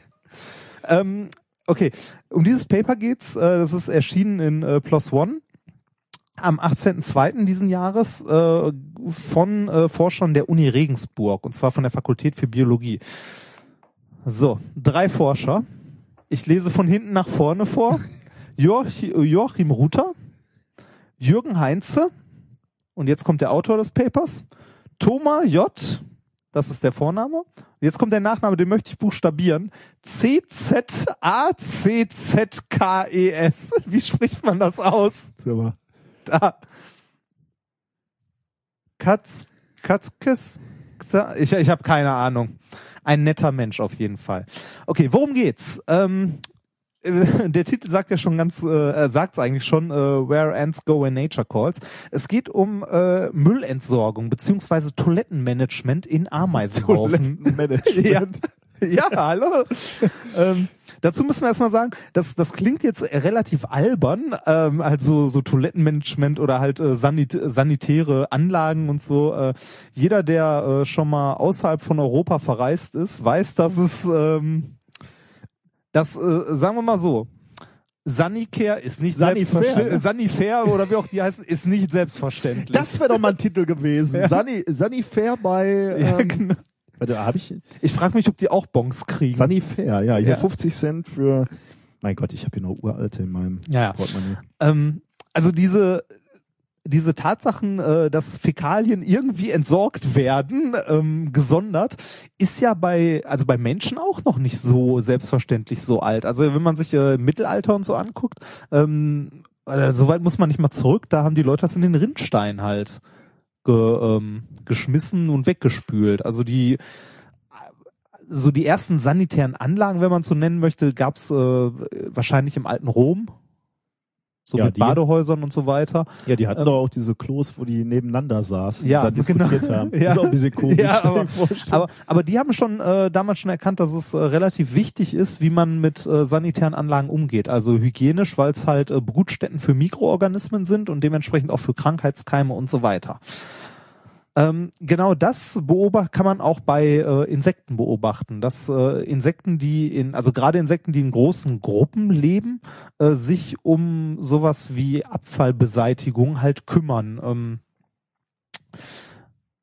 ähm, beispielsweise ähm, haben, also verschiedene Spezies haben verschiedene Lösungsansätze entwickelt, wie man das halt äh, regeln kann, also dieses Abfallmanagement. Wenn man äh, Ameisen betrachtet, generell, wenn man Abfall bei denen findet, schaffen die das aus dem Nest raus eigentlich, also sowas wie tote Kameraden das hatten wir ähm, auch schon mal hier, oder oder? ähnliches. Äh, Was wir, das wir jetzt? hatten, glaube ich, schon mal, ähm, äh, dass die Leichen abtransportieren, hatten wir, glaube ich, schon mal in oh, der das Sendung. weiß ich nicht mehr. Ja, ich meine. Das kann sein. Aber Ähm, oder äh, was ich sehr schön finde bei, äh, bei Honigbienen, das sind ja auch Insekten, die in einem großen sozialen Gefüge zusammenleben, ähm, die haben auch eine Lösung, um äh, ihren Müll beziehungsweise sogar ihre Fäkalien zu entsorgen. Und zwar haben die sogenannte Defecation Flights. äh, aha. Also die gehen zum Scheißen vor die Tür, kann man sagen. Ähm, und das, also äh, bei Bienen ist es tatsächlich zu beobachten, dass die, um ihr Geschäft zu verrichten, einen Flug unternehmen, um ihr Geschäft außerhalb des Bienenstocks zu erledigen. Mein Gott. Äh, das machen selbst sehr junge Bienen, die sonst das Nest nicht verlassen. Der einzige Grund für die, warum die überhaupt rausgehen, diese jungen Bienen, ist halt äh, tatsächlich, äh, um draußen ein Häufchen zu setzen. Ähm, da, da, da, daran, ja, daran, daran erkennt man äh, den, den hohen Stellenwert, den das hat. Also wie wichtig Ja, ja. das für die ist, dass ihr Nest halt sauber bleibt. Dann gibt's noch äh, verschiedene Spinnenarten, ähm, die haben sowas wie eine Latrine vor ihrem Nesteingang quasi. Also die scheißen immer vor die eigene Haustür, wenn man das so. Die sind also noch im möchte. Mittelalter quasi. Ja, aber immer noch vor die Haustür, Ja, ja. nicht ins eigene Netz. Ähm, bei Ameisen, wie gesagt, ähm, kann man häufig beobachten, dass die ähm, außerhalb ihres äh, Baus Müllhalden anlegen und ähm, da halt äh, ja so Wollreste, äh, was, was so beim Netz, äh, beim Nestbau halt anfällt oder tote Kameraden und so weiter hinschicken. Ähm, generell legen Ameisen äh, sehr, sehr viel, ähm, ja, man beobachtet, dass Ameisen sehr viel ja, Augenmerk auf Sauberkeit legen im Netz. Also die äh, desinfizieren sogar Bereiche des Netzes mit Ameisensäure. Du sagst immer Netz, Nest, Nest, meine ich, Ja, Netz? Nest, Nest, Nest. so Haufen, der, ne, der große. Aber nicht Ähm, der Haufen. Nein, jetzt, nein, ne? nein, nein, nein, nein. Ähm, die sterilisieren zum Beispiel den Brutbereich mit Ameisensäure äh, und so weiter. Die legen sehr, sehr viel Wert auf Hygiene. Ähm, man kann auch beobachten, also bei einzelnen ähm, Ameisenarten, aber bei wenigen, dass die sogenannte Müllräume anlegen. Mhm. Dass es halt innerhalb des Netzes, äh, Nest, innerhalb des Nestes ähm, gewisse, also Müllareale gibt, kleine. In diesen Arealen ähm, halten sich aber auch nur bestimmte Arbeiter auf. Halt die Müllabfuhr sozusagen. Andere äh, Ameisen oder andere Arbeiterinnen betreten den Bereich nicht. Und das hat man auch bis jetzt nur bei, ähm, bei Blattschneiderameisen beobachtet, dass sie halt diese Müllräume innerhalb des Nestes bauen. Ähm, die hier untersuchte Ameisenart heißt äh, Lasius niger. Okay. Die ist wohl die gemeine Wald- und Wiesenameise, also keine besondere Art. Und ähm, bei denen hat sich gezeigt, dass sie anscheinend bestimmte Kammern äh, einrichten oder nutzen, äh, um ihre Fäkalien da zu lagern. Also Toiletten. Die richten in ihren Haufen Toiletten ein. Okay. Jetzt könnte man fragen, wie findet man sowas Ja. raus? Also wie, wie kommt man da drauf? Man kann ja jetzt schlecht so einen Hau, also so einen Ameisenhaufen Schicht für Schicht abtragen und gucken, wo ist da, also man sieht ja Ameisenscheiß eventuell nicht mal. Ja. Ja. Hast du eine Idee? Nee, überhaupt nicht. Da fiel mir jetzt nur gerade ein, weil, weil du sagtest, äh, wie, Also da gab mal diesen Forscher, der hat, war das in Termitenhügeln oder in Ameisenbaue, äh, hat der irgendwie, hat er irgendwie Metall, äh, also flüssiges Metall reingegossen, ne, um, um die, äh, ah, das war Termiten. Das waren aber äh, verlassene, oder? Nee, ich war weiß, das verlassene ja, vielleicht verlassen, kann sein. Also der hat da jedenfalls äh, Metall Ja. reingegossen. Äh, Das habe ich auch mal gesehen. Äh, damit er diese ganzen verzweigten Wege Ja. ähm, abbilden kann. Und nachher hat er das ausgebuddelt und hatte dann Ja. diese, diese enormen Strukturen. Aber damit lernst du natürlich nicht, wo, wo Fäkalien waren und äh, Genau, also ich, einmal kurz zusammengefasst, also ähm, war ja auch der Titel, äh, wo gehen Ameisen hin, wenn sie mal müssen.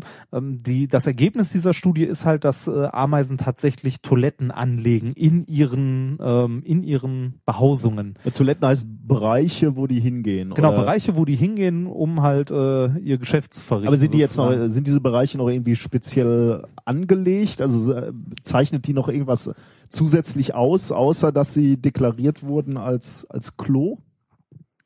Ähm, Oder ist da jetzt eine besondere Belüftung? Oder? Nee, nee, nee, das, das ist einfach nur, äh, es ist einfach nur schon, also ein Bereich, wo halt die Ameisen immer hingehen, um halt äh, Mhm. ihr Häufchen zu machen. Und die gehen nirgendwo anders hin, wirklich immer nur dahin. Der ganze Bau quasi geht immer dahin. Und äh, das äh, herausgefunden zu haben, ist schon erstaunlich, Mhm. weil Ameisen halt sonst so viel ähm, Zeit in Nestpflege ähm, stecken. Und man jetzt erwarten würde, wie bei anderen, also wie zum Beispiel bei ähm, Bienen auch, dass die halt äh, ihre Fäkalien so wie andere, anderen Müll halt nach draußen bringen. Ja. Da kommen auch nachher noch ein paar Theorien zu, warum das so sein könnte. Die Frage ist jetzt erstmal, wie findet man sowas überhaupt raus? Keine Ahnung, du wirst- es uns sagen. Richtig. Ähm, die Forscher dieses Papers haben 21 ähm, kleine Kolonien genommen von Ameisen und haben die in Gipsnester gesetzt. Diese Gipsnester äh, sind immer so runde Gipsplatten, die aus vier Kammern bestehen, also so Handteller groß. Ähm, davon vier Stück jeweils zusammen und oben in die Mitte quasi so den Eingang gesetzt davon. Ähm, dann haben sie die Ameisen äh, gefüttert, also haben den Futter zur Verfügung gestellt und zwar eingefärbte Zuckerlösung. Ja. Ja, Ja. Auf, auf weiß, weißem Gips das vermutlich dazu, dass irgendwo dann die Ausscheidungen zu erkennen sind. Richtig. Ähm, einmal pro Woche wurden die äh, diese Nester fotografiert, also wurden Bilder davon gemacht für zwei Monate. Danach wurden die Ameisen entfernt und das Ganze wurde ausgewertet. Also man, wurde, man hat geguckt, wo findet man farbige Flecken oder findet man überhaupt farbige Flecken. Und äh, es hat sich herausgestellt, in jedem Nest, das die angeboten haben bei diesen 21 Kolonien, wurden äh, diese Toilettenbereiche entdeckt. Ähm, zwischen ein und vier Toilettenbereiche, im Mittel waren es so zwei. Ja klar, Männchen und Weibchen. Ja, genau. ja, und dann noch und- dritten für noch nicht entschieden. Nee, ja, nun das vier waren dann die ganz offenen, ne? Das waren die. Ähm, insgesamt haben sie 41, äh, also bei insgesamt 21 Kolonien haben sie insgesamt 41 ähm, ja, Zuckerbereiche, also diese Toilettenbereiche gefunden, ähm, in denen sie halt die Zuckerlösung wiedergefunden haben, also den Farbstoff daraus. Ähm, dabei hat sich gezeigt, dass diese Toiletten ähm, vorzugsweise in Eckbereichen angelegt wurden. Und, Ja, das ist ja lustig. Ja, wenn, wenn ich, also Ja, die, die, diese, ähm, mal, dieses Verhalten sieht man ja auch bei äh, Männern, die äh, abends äh, angetrunken durch die Stadt so in eine Ecke pinkeln. laufen und dann irgendwo in irgendwelche Ecken äh, urinieren. Ja, Kann man ne- in Gelsenkirchen übrigens auch gut beobachten. Ja. Gibt's schöne Parkhäuser, wo die, Ah. äh, die dann immer nach Pipi riechen. Hm, schön. Aber ich glaube, das ist kein Gelsenkirchen-spezifisches Phänomen. Nein, nein, äh, um Gottes Willen, meine tolle. Ey, du siehst übrigens mit steigendem Alkoholpegel siehst du auch eine Tendenz, dass äh, die Menschen dann nicht mehr die Ecken suchen. Ja, ja, das- sondern, das kenn äh, ich auch. Ich bin mal nach einem Fußballspiel, an äh, saß ich in einer ähm, Straßenbahn, die dann an so einer Reihe pinkelnder Männer, die einfach nur so aufs Gleisbett uriniert haben, konnte ich diese Palette an, an äh, primären Geschlechtsteilen Oh. an mir vorbeiziehen sehen. Schön, oder? Wunderschön. Siehst du, deshalb mag ich Fußball. Habe ich gesagt, nach dem Fußballspiel? Ja, ne? ist es nicht, Könnte aber sein. es klingt war, nach es war Full, nach ja. dem Fußballspiel. Ähm, die Anhäufung der Toiletten in Ecken äh, war bei 41 insgesamt entdeckten Toiletten waren es 34, die in Eckbereichen eingerichtet wurden. Könnte Also man- meine Spekulation wäre halt jetzt, macht natürlich Sinn, weil das sind dann äh, also per Definition keine Durchgangsbereiche. Richtig, ne? genau. Es sind Ja. Bereiche, wo niemand viel, also wo kann nicht viele Ameisen durchlaufen. Ähm, bei äh, drei von 21 Kolonien fanden sich auch, also fand sich eine Toilette außerhalb des Nestes in direkter Nähe des Eingangbere Hm. Eingangsbereiches. Das ist eine Idee, warum. Also die, die haben hier eine Theorie aufgestellt. Ich meine, wissen tut man es nicht, aber die, die haben hier eine Theorie dazu. Warum die eine Toilette vorm Eingangsbereich? Vielleicht Ja. als Abschreckung von anderen Ameisen sozusagen, wenn, wenn andere da angelatscht kommen und dann sehen, Nee, ähm, die Theorie der Forscher hier war, dass die, ähm, weil es bei drei von 21 auch nur aufgetaucht ist, dass die das äh, den Eingang nicht als Eingang angesehen haben, sondern als diesen Vorbereich, als erweiterten Bereich Ah, ihrer, ihrer Höhle. äh, genau ihrer Höhle sozusagen. Ähm, nach, äh, wie gesagt, den zwei Monaten wurden die Ameisen entfernt. Es wurde nicht jede Woche gemacht, damit man die halt nicht stört, sondern nur nach zwei Monaten einmal alle raus. Und ähm, dann hat man, wie gesagt, diese Toiletten ausgewertet und abgesehen davon, dass sie in, in Eckbereichen waren, man hat diese Toiletten Ähm, ausgewertet. hat man, hat man noch andere Sachen festgestellt. Und zwar, es wurden, äh, diese Toiletten wurden immer eingerichtet, in jeder Kolonie. Und ähm, die wurden auch eingerichtet, äh, wenn, ähm, ja, wenn das Nest zu groß für die Kolonie war, sozusagen. Also auch wenn noch Platz war, also noch leere Kammern waren, wurden trotzdem irgendwo Toiletten eingerichtet. Also es ist jetzt nicht so, dass sie aus Platzgründen ins Nest gebaut wurden oder so. Sondern unabhängig von der Größe der Kolonie werden immer Toiletten eingerichtet. Auch una- unabhängig von der äh, zur Verfügung stehen, vom Verfügung stehenden Platz. Okay. Ähm, so, jetzt die Frage, warum? Also warum machen Ameisen das? Warum schaffen die ihre, äh, ihren Dung nicht nach draußen? Diverse Theorien Ja gut, dazu. also, also grundsätzlich könnte man natürlich sagen, äh, jeder Gang nach draußen ist grundsätzlich mal eine Gefahr. Also Richtig, das ist Grund Nummer eins. Genau, jeder Gang nach draußen ist eine Gefahr. Ameisen können nicht fliegen, meistens zumindest nicht, äh, so wie äh, wie jetzt sagen wir mal Bienen oder so. Und prinzipiell ist es wahrscheinlich am Boden gefährlicher als in der Luft. ja. Ähm, außerdem müssten die Ameisen ähm, lange Wege zurücklegen, wahrscheinlich, wenn die aus dem Innern des Nestes bis nach draußen wollen, Ah. um halt mal kurz äh, ein Häufchen zu setzen. Das äh, deshalb halt äh, Ameisenhäufchen. ja, das äh, Kann der Beetlebum dazu bitte eine Ja, Zeichnung ja. anfertigen? Ähm, eine andere Kurzüberlegung, die man anstellen könnte, wäre, dass ähm, große Haufen Dung außerhalb des Nestes könnten Feinde anlocken. Ah, ja, ja. Aber ähm, das ist eher unwahrscheinlich, weil Ameisen ja auch äh, Duftspuren zu ihren Nestern legen, Mhm. also und auch Straßen und so weiter. Also Okay, ja. könnte, ist aber eher unwahrscheinlich. Ähm, eventuell sind die Exkremente der Ameisen nicht schädlich. Vielleicht werden die, äh, also dass die kein guter Nährboden für Mikroorganismen sind. Wie Termiten, die du gerade zum Beispiel schon nanntest, wenn die so hohe Bauten bauen, machen die das teilweise aus ihren Exkrementen auch. Hm. Also es gibt auch genug äh, Insektenarten, die ihre Exkremente nutzen. Das könnte hier auch eventuell äh, ein Grund sein, dass ähm, das müsste man jetzt noch genauer beobachten, dass diese Toiletten sozusagen auch Gärten sind, dass da Mhm. drin äh, Pilze quasi gezüchtet werden oder dass irgendwas da drin besonders gut wächst, was man abernten kann, was die Arbeiter später an die Larven verfüttern. Lecker! Ja, genau. Das, ja, das äh, war äh, das, was ich aus dem Paper so dir mitgeben wollte. Auch Ameisen haben äh, stille Örtchen. Toilettenmanagement, wie du Ja, so genau, Toilettenmanagement. Ja, genau. Ich, äh, was ja so ein bisschen beunruhigend ist. Ich also- frage mich, ob die Dixie-Klos haben.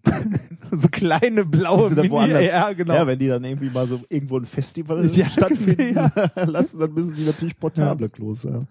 Ich meine, wenn man sich vorstellt, wahrscheinlich machen, machen Ameisen das ja schon seit vielen hundert Jahren. Ne? Ja. Ähm, die gibt's ja schon ein bisschen länger. Wenn man sich vorstellt, dass wir noch kein ordentliches Toilettenmanagement im, im Mittelalter hatten, ne? Ja. sondern den, den ganzen Rotz einfach rausgekippt haben und Ameisen da schon äh, zivilisierter waren, ja.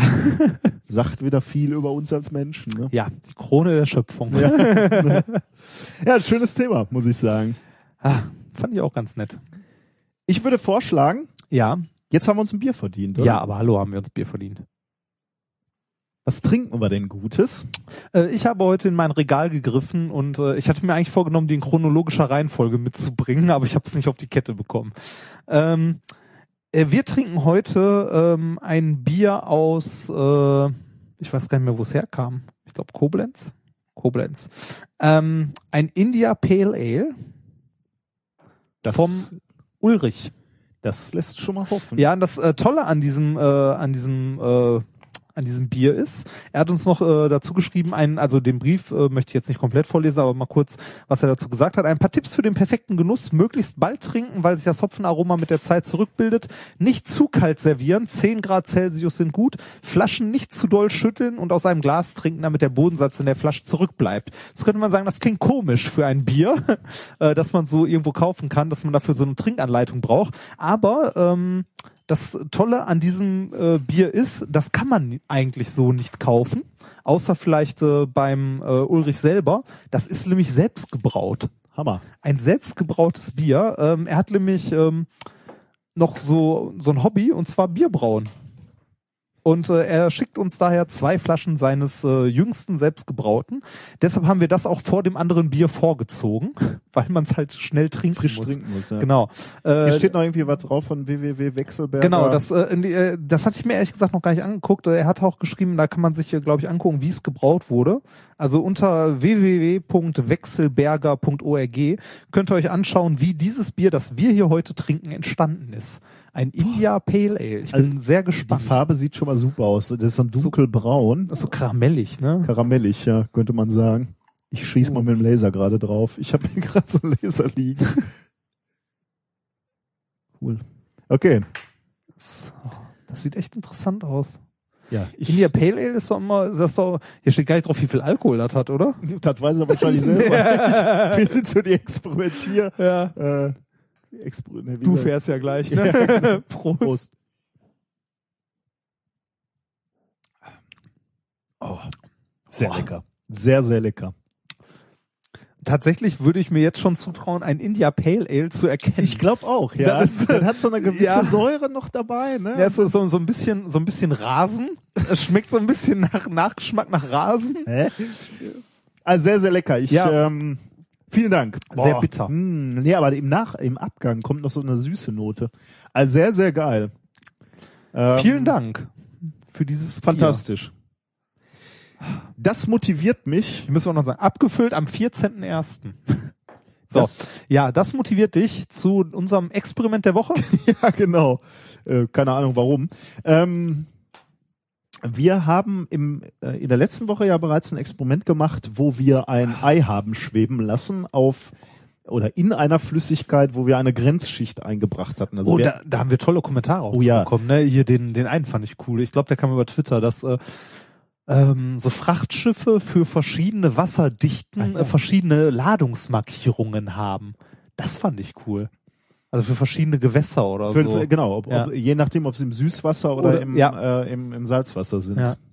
Das Äh, ja, das ist schon- beeindruckend. Wir Also- hatten ja schon gesagt äh, Ja. oder spekuliert, ne, dass das zum Problem führen kann, aber da waren andere schon so schlau wie wir. Ja, wahrscheinlich nachdem eine Menge Schiffe irgendwann im Mittelalter untergegangen sind oder so. Äh, was ich noch viel beeindruckender fand, ähm, war wie, äh, wie ich, ich stelle gerade fest, das hatte mit dem Experiment der Woche gar nichts zu tun. Äh, dieses Ei in der, äh, in der in der Sauna. Wir hatten ja gesagt, wir Ah, müssen ja, mal in, ja, in, in die Sauna Und gehen. gucken, ob das funktioniert, ne? Ähm, wir hätten uns sehr gerne für euch nackt gemacht, Ja, sehr aber gerne. leider Ja, hat hat jemand schon dieses Experiment gemacht und damit ist es natürlich nicht mehr publikationswürdig. und ich habe ich hab schon überlegt, ob ich mir irgendwie vorher noch ein zweites Tattoo irgendwie so auf dem Rücken zulege oder so, damit sich das alles auch lohnt, aber sich mal auszuziehen, aber naja. Sagen wir so, euch bleibt eine Menge erspart.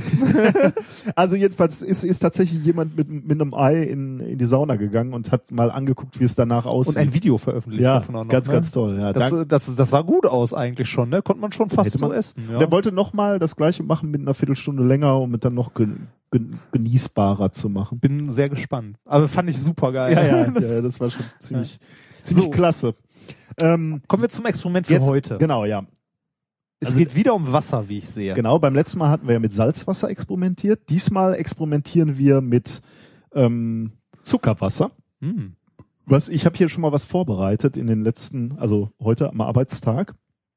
Ähm, das ist im Wesentlichen ein Kilogramm Zucker gelöst in einem Liter Wasser.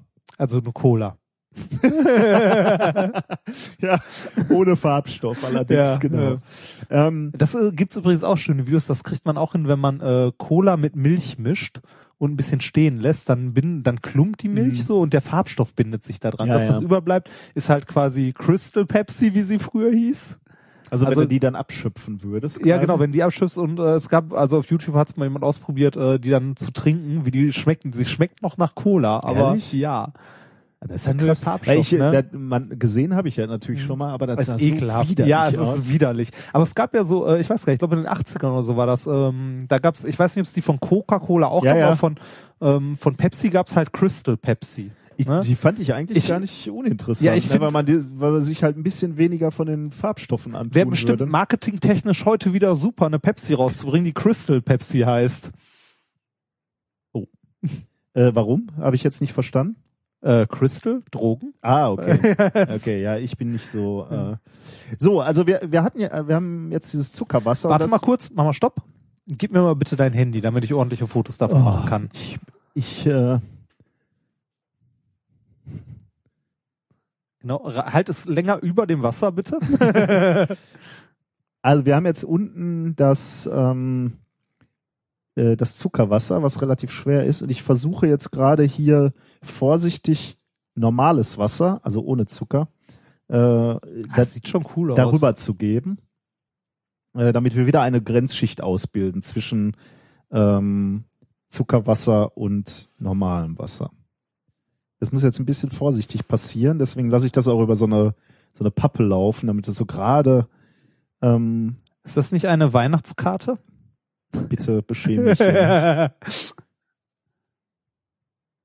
Okay, So. ja, ist ein bisschen. Jetzt, ja, Okay, es füllt sich, es ist, äh, man, das ist lustig, man sieht da, ja. man sieht so Schlieren Man sieht so, drin. also man, ähm, ja, äh, kannst, kannst du schon spekulieren, was die Schlieren sind, die man da sieht? die Schlieren, die man da sieht. Also wa warum sieht man Schlieren? Nicht, äh, nicht, nicht so sehr präzise, was, äh, Also man hat ja jetzt, äh, also da war ja vorher massiv viel Zucker drin, also Zuckerwasser, das heißt, man hat ein, ähm, ein starkes Konzentrationsgefälle. Ne? Unten ganz, ganz viel Zucker, oben ganz wenig. Das wird sich mit der Zeit ausgleichen. Ähm, ist das äh, ein, ähm, ist das, äh, ja, weiß ich nicht, ist das Wasser, das ich fließen sehe, da drin quasi? Oder? also ich würde vermuten, das äh, ist der, der sich ändernde Brechungsindex, den du siehst. Deswegen siehst du diese Schlieren, du siehst Ah, halt, also das ist ja, ja, so, ähm, ja. so, jetzt ähm, müssen wir mal äh, das Licht ausmachen. Ja, ähm, kommst ich- du da, du glaub, kommst da nicht dran, ne? Ich warte mal, doch, komme ich. Kleinen Moment. Ähm, ich muss mein Mikro kurz mitnehmen. Kopfhörer ist ja eh kaputt. Richtig. So. Ui. Und? Oh Gott. Äh, der Laserpointer, den wir hier gerade benutzen, der ist übrigens auch aus China. ähm, Also äh, genau, der Herr Remford äh, verrät schon, dass wir jetzt Also- mit einem Laserpointer in Entschuldige. Nee, ist ja kein Problem. Ja. Äh, in, in diese Flüssigkeit reinleuchten. Macht euch Ähm, keine Sorgen, da ist ein Aufkleber drauf, da steht unter 10 Milliwatt. Also unter dem Doppelten, was in Deutschland erlaubt ist. Ich ähm, schieße da jetzt. Kannst du das, äh, kannst du das sehen und äh, siehst du das, was ich sehen möchte? Ich kann mal, äh, also ich sehe einen Strahl. Der sieht für mich noch sehr gerade aus. Für mich hier nicht. Ähm, Nicht? Warte mal, da muss ich vielleicht ein bisschen von. Ah, doch, von hier aus sehe ich es besser. Ja, wunderbar. Ähm, also ich, ich schieße mit diesem Laserstrahl jetzt in die Flüssigkeit, also in, in dieses, in diesen Behälter, ähm, einfach so seitlich rein und zwar mit einem waagerechten Strahl. Aber dieser Lichtstrahl wird jetzt nach unten abgelenkt. Äh, also der, der ist gekrümmt. Wir haben hier also ein Experiment aufgebaut, wo, wo wir in der Lage sind, einen Lichtstrahl abzulenken. Ja. Hast du das so einigermaßen? Beweg den mal ein bisschen hoch und runter. Du meinst schräg oder? ja, irgendwie. äh, also oder ich, so? ich mach mal ein Video davon. Ah ja, okay. Äh, also wir, okay, dann machen wir mal ein Video. Wir starten hier in dem Bereich, wo wir äh, vermutlich im normalen Wasser sind Ja. Und gehen jetzt langsam runter in den Bereich, wo wo wir ein Konzentrations oder äh, wo, wo, die, wo das Zuckerwasser stärker wird. Jetzt sieht man relativ deutlich, wie langsam der Huch, Da war also da war gerade- ein so ein Bereich, also hier Ja, ist, hier da- ist dieser ui. Bereich, wo, Ja. wo der extrem abkrümmt, der Lichtstrahl. Das sieht für, von hier aus fast sogar wie so ein S aus. Ich glaube, wir haben noch mal Verzerrung von dem Glas auch ein bisschen, weil Ja. äh, wir haben hier dummerweise ein rundes Glas. Okay. Geh Ähm, noch mal in den verzerrten Bereich. was möchtest du? Möchtest du noch? ein Ich Foto möchte machen? ein Foto neu. Ich habe zwar eine Menge gute Fotos, Okay. glaube ich, aber ja. Ja, da kommen die Verzerrungen vom Glas mit rein. Das ist schade. Gut, das ist auch interessant. Kannst, du- kannst du hier diese Reflexion auch auf, auf der anderen Seite des Glases wird's noch mal reflektiert und noch mal abge, abgebogen nach unten. Also hier kommt der wieder raus. Das ist ja auch irgendwie interessant. Ah, jo. aber das, das sieht man leider in der Kamera Okay. nicht, nicht besonders gut. Ja, Ja. wir müssen jetzt ein, Der wird vor allem auch wunderbar von Ja. dem von dem Aufnahmegerät direkt in mein Auge reflektiert. Das ist wunderbar. ja, aber schön. So, jetzt müssen wir natürlich auch äh, erklären, äh, was äh, hier passiert. Ne? Ähm, Ja. Also wir, wir lenken einen Laserstrahl, also nochmal, ich war jetzt gerade so, so ein bisschen beschäftigt mit dem Experiment selbst, deswegen ähm, Aber es Äh. gibt es gibt wunderschöne Fotos, die ihr euch nachher angucken könnt. Das ist äh, wunderbar geworden. Ja, schön, super. Ja. Also ich, äh, ich äh, wiederhole jetzt nochmal, was wir hier gemacht Mach haben, äh, weil ich gerade vielleicht etwas unkonzentriert war, weil ich zu sehr damit beschäftigt bin, zu experimentieren. Insgesamt sehr chaotisch alles.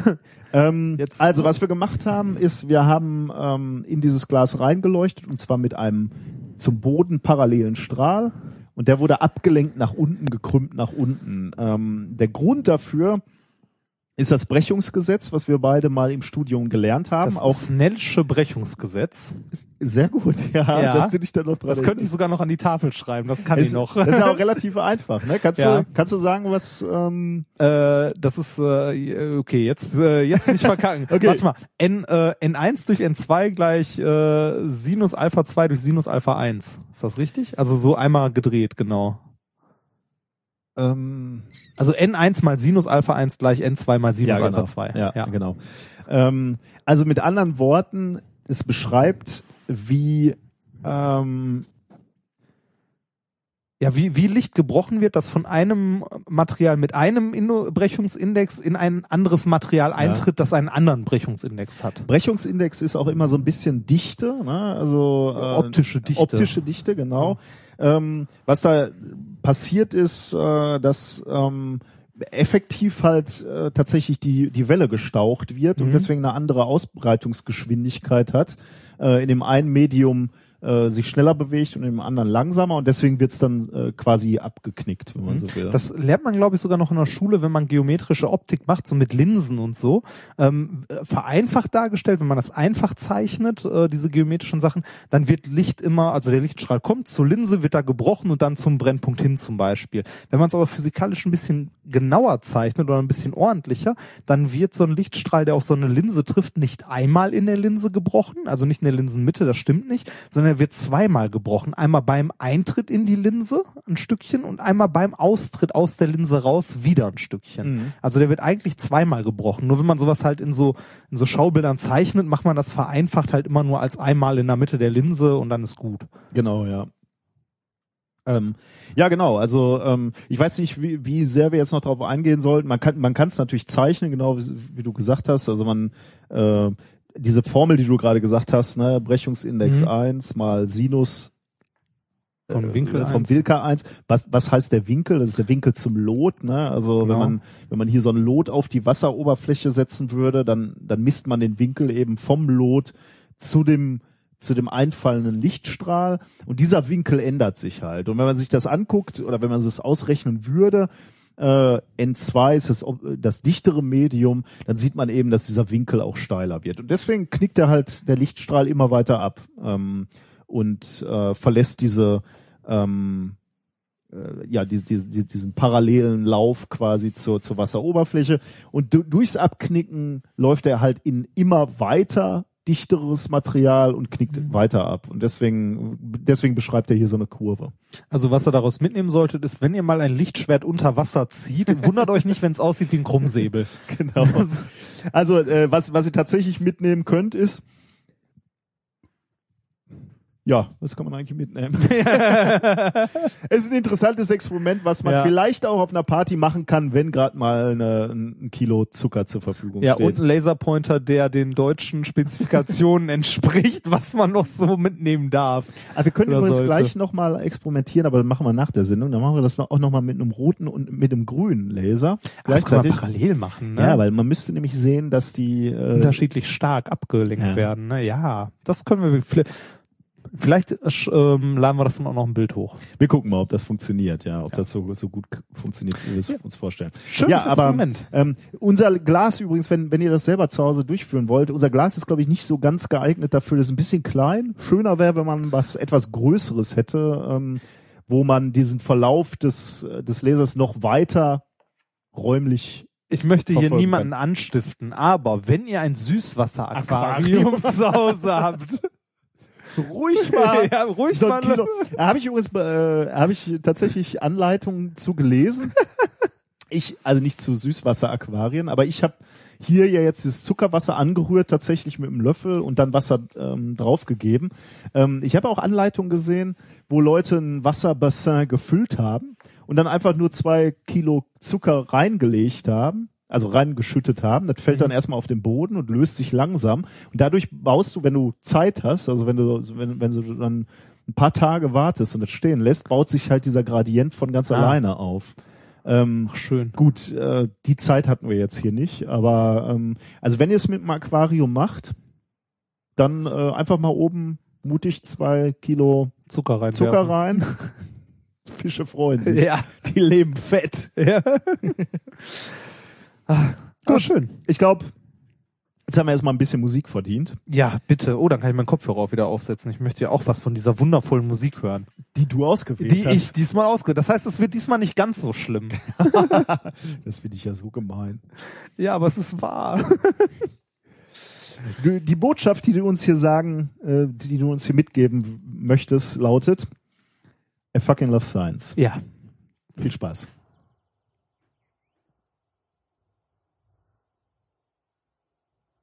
I fucking love science.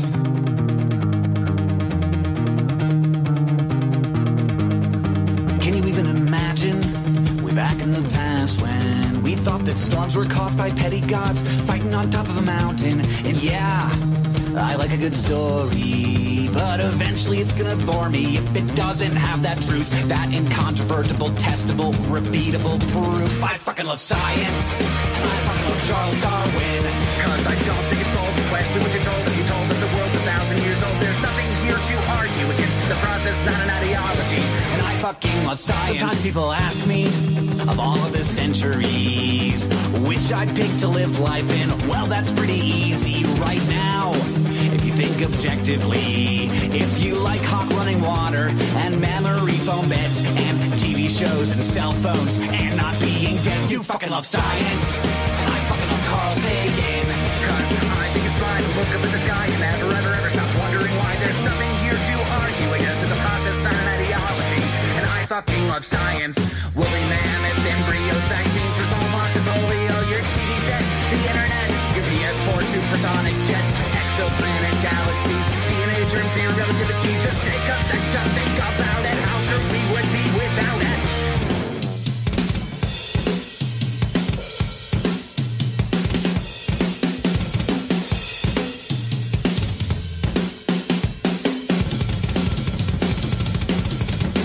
Love science, and I love Rosalind Franklin. Cause I wanna die remembering why the truth is more important than winning a prize. There's nothing here to argue against. It's a process, not an ideology. And I fucking love science.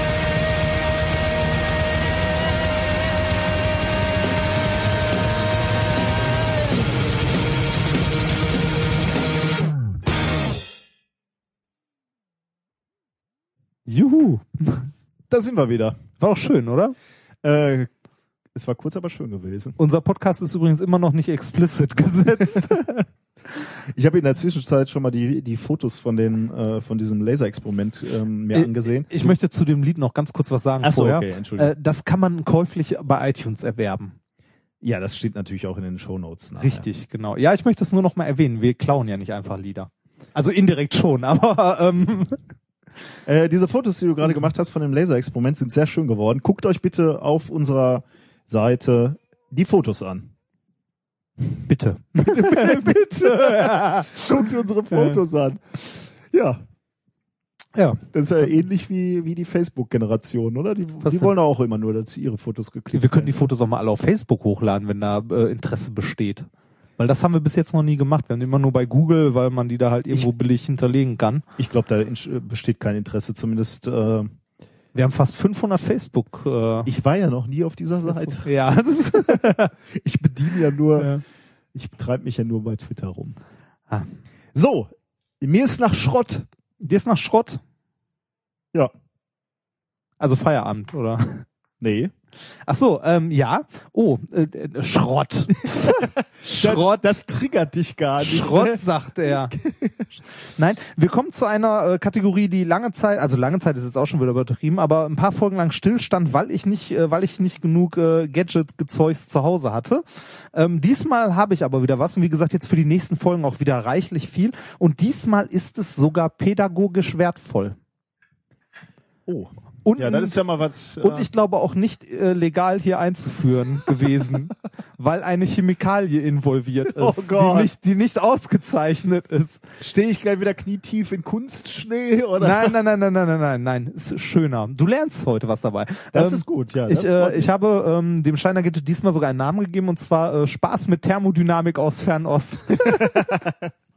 so, du brauchst für dieses Shiner Gadget, um es richtig zu schätzen und auszuprobieren, brauchst du dieses Glas mit Wasser. mit Wasser. Mit Wasser, schon und äh, ich gebe es dir jetzt, du musst es auspacken, Vorsicht, du wirst aber direkt an der Packung sehen, was es ist, weil es auf der Packung auch abgebildet ist. Ähm, und du musst es dann noch zusammenbauen, kurz. Das dauert aber nicht. Oder ich baue es kurz zusammen und gib's dir dann zusammengebaut direkt. Ich gebe es dir direkt zusammengebaut. Ich baue es mal unter dem Tisch zusammen. Du bist so- Dafür muss ich es kurz aus der Packung du bist rausnehmen. so ein. Was denn? Du, du baust jetzt irgendwas unterm Tisch zusammen? Ja, ja, es sind nur zwei Teile. Also Ah, es ist okay. nichts nichts groß spektakuläres. Ich muss das nur wieder einpacken, weil man es sonst äh, unglaublich schlecht transportieren kann. Und ich Angst hatte, also tatsächlich sehr viel Angst hatte, dass es auf dem Weg hierhin kaputt geht. Und deshalb, da ist es. Oh, das kenne ich sogar. Ja, und das ist sogar was, was du noch hier im Büro behalten kannst danach. Äh, das habe ich in gut. Hast du das schon? Ich habe das ja schon. Was heißt denn hier in gut? Das ist die klassische Ausführung. Tatsächlich habe ich das nicht in gut, sondern ich habe das, glaube ich, mal meinem Vater geschenkt. Äh, mein Vater und ich, mein Vater ist ja auch Physiker, wir schenken uns zu Weihnachten immer ähm, äh, physikalisches Spielzeug, so nennen wir das. Mhm. Und äh, ich komme ein bisschen durcheinander. Entweder habe ich ihm das schon mal geschenkt oder er mir. Ähm, es ist äh, eine geschmacklose, Ja, in dieser denn? Ausführung eine geschmacklose Ente Ich finde, das ist der Klassiker. So sieht das Ding doch immer aus, oder? mit Zylinder, Ja, mit oder? Plastikzylinder. Ja, und äh, gelber Schwanzfeder. Es ist äh, eine Trinkente, die Gut. auch den Namen Einsteins Trinkente hat. Da habe ich allerdings nicht rausgefunden, Warum? warum. Habe Okay. ich nicht rausgefunden. Habe ich versucht rauszufinden, habe ich nicht rausgefunden. Also ähm, ich beschreibe mal, was, was, wie die so grob aussieht, äh, außer hässlich. Ihr könnt natürlich auch ein Bild davon. Äh, ja, ja, ich habe. Fotos jetzt schon gemacht. Ihr könnt euch auch angucken, aber ich beschreibe trotzdem mal, wie die aussieht. Also ähm, das ist im Wesentlichen ein dünner äh, Glaskolben. Kolben. An dem einen am unteren Ende ist so eine Auswölbung, da ist eine Chemikalie drin. Ich glaube, das ist so, so ein Alkohol oder so, Ja, leicht äh, flüchtig. Irgendein Ether ist das. Mhm. Und oben äh, die Birne, also der Kopf von, äh, von dem äh, Trinkvogel, der ist ähm, im Moment hohl. Ja, Im genau, leer. mit, mit, äh, mit einem kleinen Schnabel halt vorne noch dran. Die Flüssigkeit da drin, das ist wie gesagt ein Äther, ähm, dessen Siedetemperatur nahe der äh, Raumtemperatur liegt. Das ist relativ wichtig. Ähm, ja. Und was muss ich jetzt nochmal machen? Jetzt, hier? nee, gar nichts. Du musst es jetzt, also man, man äh, setzt die neben ein Glas, wo Wasser drin ist, taucht den Schnabel in Wasser ein und lässt sie dann hin und her schwappen. So, ähm, und fasst sie danach nicht mehr an, Finger weg. Ich, ich dachte, die muss jetzt warm werden hier oben. Nein, Ja. äh, muss sie nicht. Ich erkläre dir jetzt, was passiert. Also, Okay, ja. ähm, wir, also die, die, dieser Kolben ist in der Mitte gelagert, sodass der hin und her schwingen kann, sodass man den Kopf der Ente so runterdrücken kann und die dann mit ihrem Schnabel einmal ins Wasser rein titscht sozusagen. Mhm. Das haben wir jetzt gemacht. Danach geht die halt wieder hoch, pendelt so ein bisschen hin und her. Und während die jetzt hin und her pendelt, verdampft das Wasser, das oben äh, an dem Schnabel dran ist. Also es äh, also ne, so wie Wasser halt nach einer Zeit wegdampft. Dadurch, dass das wegdampft, ähm, kühlt sich der Schnabel oben ab. Also Verdunstungskühle. Das kennt man ja auch vom Schwitzen her. Wenn man schwitzt, ähm, dann äh, sondert der Körper Wasser ab. Das Wasser verdampft und äh, für dieses Verdampfen wird Energie benötigt. Und dadurch kühlt der Körper ab. In diesem Falle jetzt kühlt äh, der Kopf ab, also dieser Schnabel ähm, der Ente. Ja. Ähm, dadurch, dass dieser Schnabel oben abkühlt, entsteht im oberen Teil der Ente ein Unterdruck. Aha. Also dadurch, dass Ja. der, dadurch, dass der kühler wird, äh, entsteht da ein Unterdruck. Zack. Und ähm, dieser äh, Kopf der Ente ist mit einem kleinen Glasröhrchen, wenn man sich das mal guckt, anguckt in diesem Kolben, äh, unten mit diesem Reservoir, wo diese Flüssigkeit drin ist, verbunden. Und dadurch, dass oben ein Unterdruck im Kopf entsteht, saugt sich diese Flüssigkeit, ähm, die unten in dem Reservoir ist, hoch in diesem Glasröhrchen in den Kopf rein oben, ganz, ganz langsam. Und nach einer Zeit äh, hat sich der Schwerpunkt der Ente, also dieser Trinkente, in den Kopf verlagert, wodurch sie wieder vorne runtergeht, wieder ins Wasser kurz eintaucht. Äh, in dem Moment, wo sie ins Wasser taucht, hat der untere Teil dieses Glasröhrchens äh, eine Position erreicht, wo er nicht mehr unter dem Flüssigkeitsstand ist, sondern drüber und das Wasser läuft aus dem Kopf wieder ins, in das äh, Reservoir zurück. Und das würde jetzt quasi ähm, so lange weitergehen, also die Ente würde immer wieder trinken, also ihren Kopf immer wieder senken und kurz äh, ihren Schnabel benetzen und dann oben wieder abkühlen und wieder was hochsaugen und wieder äh, ins, also dieses Köpfchen ins Glas stecken, ähm, bis das Wasser weg ist, also bis äh, es kein Wasser mehr ausne äh, aufnehmen kann aus dem Glas. Ähm, würde äh, das Ganze ja ein thermodynamisch abgeschlossenes System sein, würde das Ganze quasi unendlich weitergehen. Aber irgendwann hat halt die Luftfeuchtigkeit hier im Raum das gleiche äh, quasi, also wenn das Reservoir immer weiter mit Wasser befüllt we werden würde oder nicht also nicht irgendwann weg wäre, würde selbst dann irgendwann die Luftfeuchtigkeit hier im Raum so hoch sein, dass das Wasser auf der Nase von der Ente nicht mehr verdampft und das Ganze würde zum Erliegen kommen. Ja. Man würde jetzt so, könnte man sagen, oh, ein Perpetuum mobile, es geht unendlich lange weiter. Ähm, aber das tut's halt nicht. Aber es äh, geht schon unglaublich lange. Es ist, äh, ist ein schönes Spielzeug, finde ich. Äh, Also du hast es sehr gut erklärt. Es ist zugegebenerweise ein bisschen schwer zu erklären. es ist Ähm, schwer zu erklären. Ich habe jetzt ein Video wenn, aufgenommen. Äh, guckt euch mal das Video dazu an. Ähm, wenn ihr mich dann bei dem Video noch hört, dann äh, also ich habe es mit Ton aufgenommen. Das heißt, ihr, ihr könnt Video gucken und gleichzeitig hören. Ähm, äh, es ist schon äh, interessant. Also es ist schon gut. Ne? Ja, es ist cool, dass da mal jemand draufgekommen ist. Also diese Röhre, diese Ente, die ist so weit evakuiert, dass da drin quasi äh, der Dampfdruck der Flüssigkeit ist. Also ähm, und die liegt halt nah an, also der, also die Verdampfungstemperatur von der Chemikalie da drin liegt nah an der Umgebungstemperatur. Das beruhigt, beruhigt mich hier eh ungemein. Das ist schön, ne? Und es geht unendlich lange weiter, also fast unendlich lange weiter. aber die Aufmachung ist schon geschmacklos. Ne? Ich kenne die nur so, muss Nur ich sagen. so? Ja, ich kenne die nur so. Ich hab ja nix. ich kenne nur das billige Zeug. Mein Gott. Aber äh, was, äh, also was ich viel beeindruckender finde als diese Ente, ist, dass dieses filigrane Ding mir angekommen ist, ohne kaputt zu gehen, aus China. Wie oft musstest du das bestellen, dass das einmal ganz angekommen ist? Zweimal. Ehrlich? Ja. Einmal ist es kaputt. Nein, einmal angekommen. ist es gar nicht angekommen. Einmal, einmal ist es im Die Zoll hängen geblieben. du bist der beste Kunde der Ja. Chinesen und du besch die bescheißen dich ja auch noch. Nein, ist im Zoll hängen geblieben Hm. tatsächlich. Ich hätte es beim Zoll abholen können, aber äh, der Zoll in Essen, der ist äh, am Arsch der Welt und das war mir nicht wert. Okay, okay. Ähm, Nee, ich fand es aber tatsächlich faszinierend, weil äh, es war folgendermaßen verpackt. Es war ähm, in äh, diesem kleinen Karton mit dieser Luftpolsterfolie und das Ganze war in einem Briefumschlag. Für mich ist ja Luftpolsterfolie, ist ja Lustpolsterfolie. Gib mir das Zeug her. Ich muss da draufdrücken. Ja, ja Luftpolsterfolie ist toll. Lust. Lustpolster. Lustpolster. Oh, ich könnte jetzt den ganzen. Okay, mehr will ich nicht fragen dazu. Das ist mehr will ich nicht wissen. Nein, oh komm, bitte nicht, bitte nicht, bitte nicht. Würdest du bitte Und das ist der Grund, warum wir ein Audiopodcast ja, sind. Und auch nur ein Audiopodcast bleiben für längere Zeit. weil, genau, damit wir nicht in Saunen sitzen ja, und, genau. und nicht mit Und auf Lustpolsterfolie. Rumdrücken. So, pack das weg und herrlich. mach mal weiter. Gut. Ach, du, ja, du darfst drücken. Man kann das Ganze ja auch effektiver machen. Ähm, Aber da geht der Spaß bei verloren. So. sollen wir, äh, kommen wir wieder zu ernsthaften Themen, ne? Ja, bitte. Thema Nummer drei heute, das Nanothermometer. Da bin ich gespannt, worum es da gehen könnte. Du wirst überrascht sein, es geht um ein Nanothermometer. Nein! ja. Nein. ja, du bist richtig enttäuscht. Ne? Ja, irgendwie schon. Das Okay, ich muss, ich, ähm, ich sehe schon, ich muss mein, mein Titelrepertoire erweitern. Aber hatten wir nicht mal gesagt, wir wollen Themen? ja, wir wollten die simpler machen. Simpler heißt auch näher am Thema. Ja, ne? verständlicher. Verständlich, ja, ja. Sind sie doch. Das Genau, Nanothermometer. Ja. Pass auf. Ähm, ich will motivieren, warum das, was hier erforscht wurde, wichtig ist. Ähm, Hallo, steht Nano drin.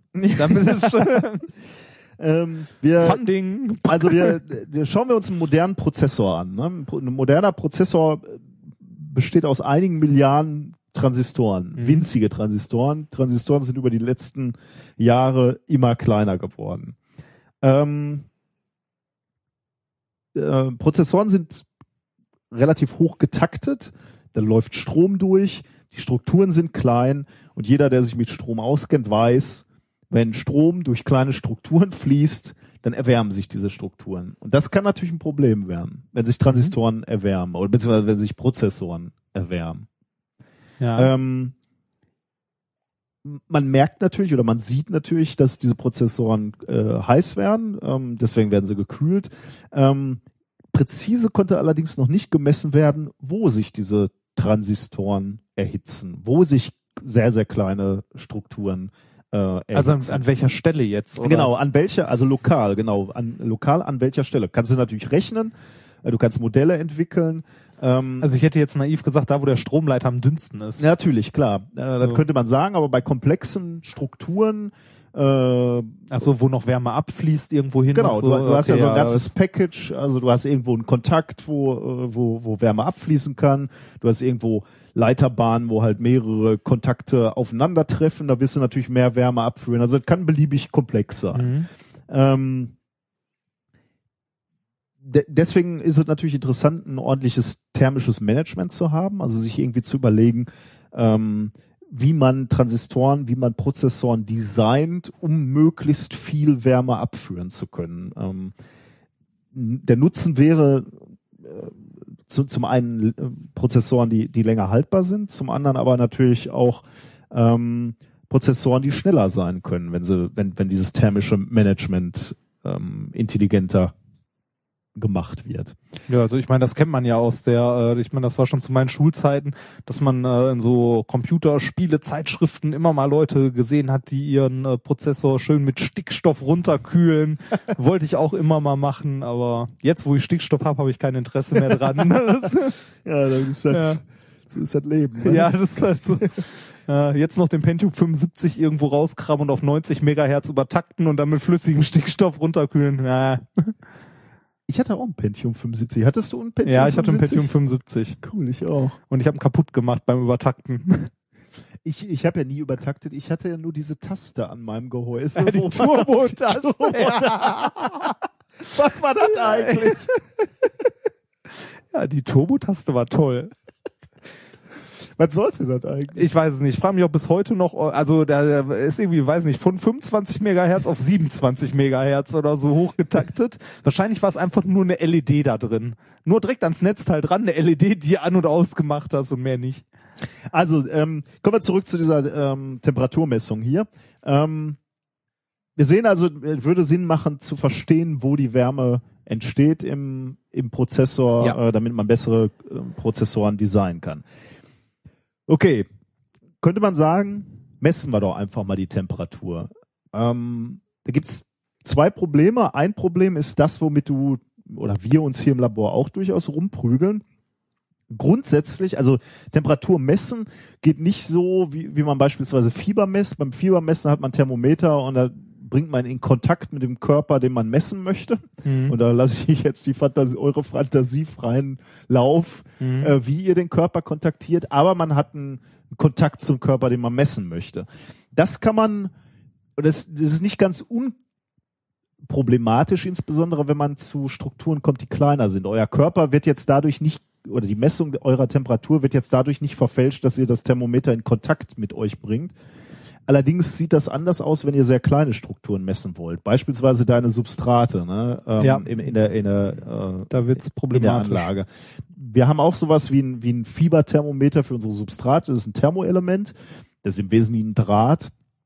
Wenn man damit ähm, das Substrat kontaktiert, kann man, was guckst du so zweifelnd? Ist natürlich nicht nur ein trivialer Draht, sondern natürlich in gewisser Nein.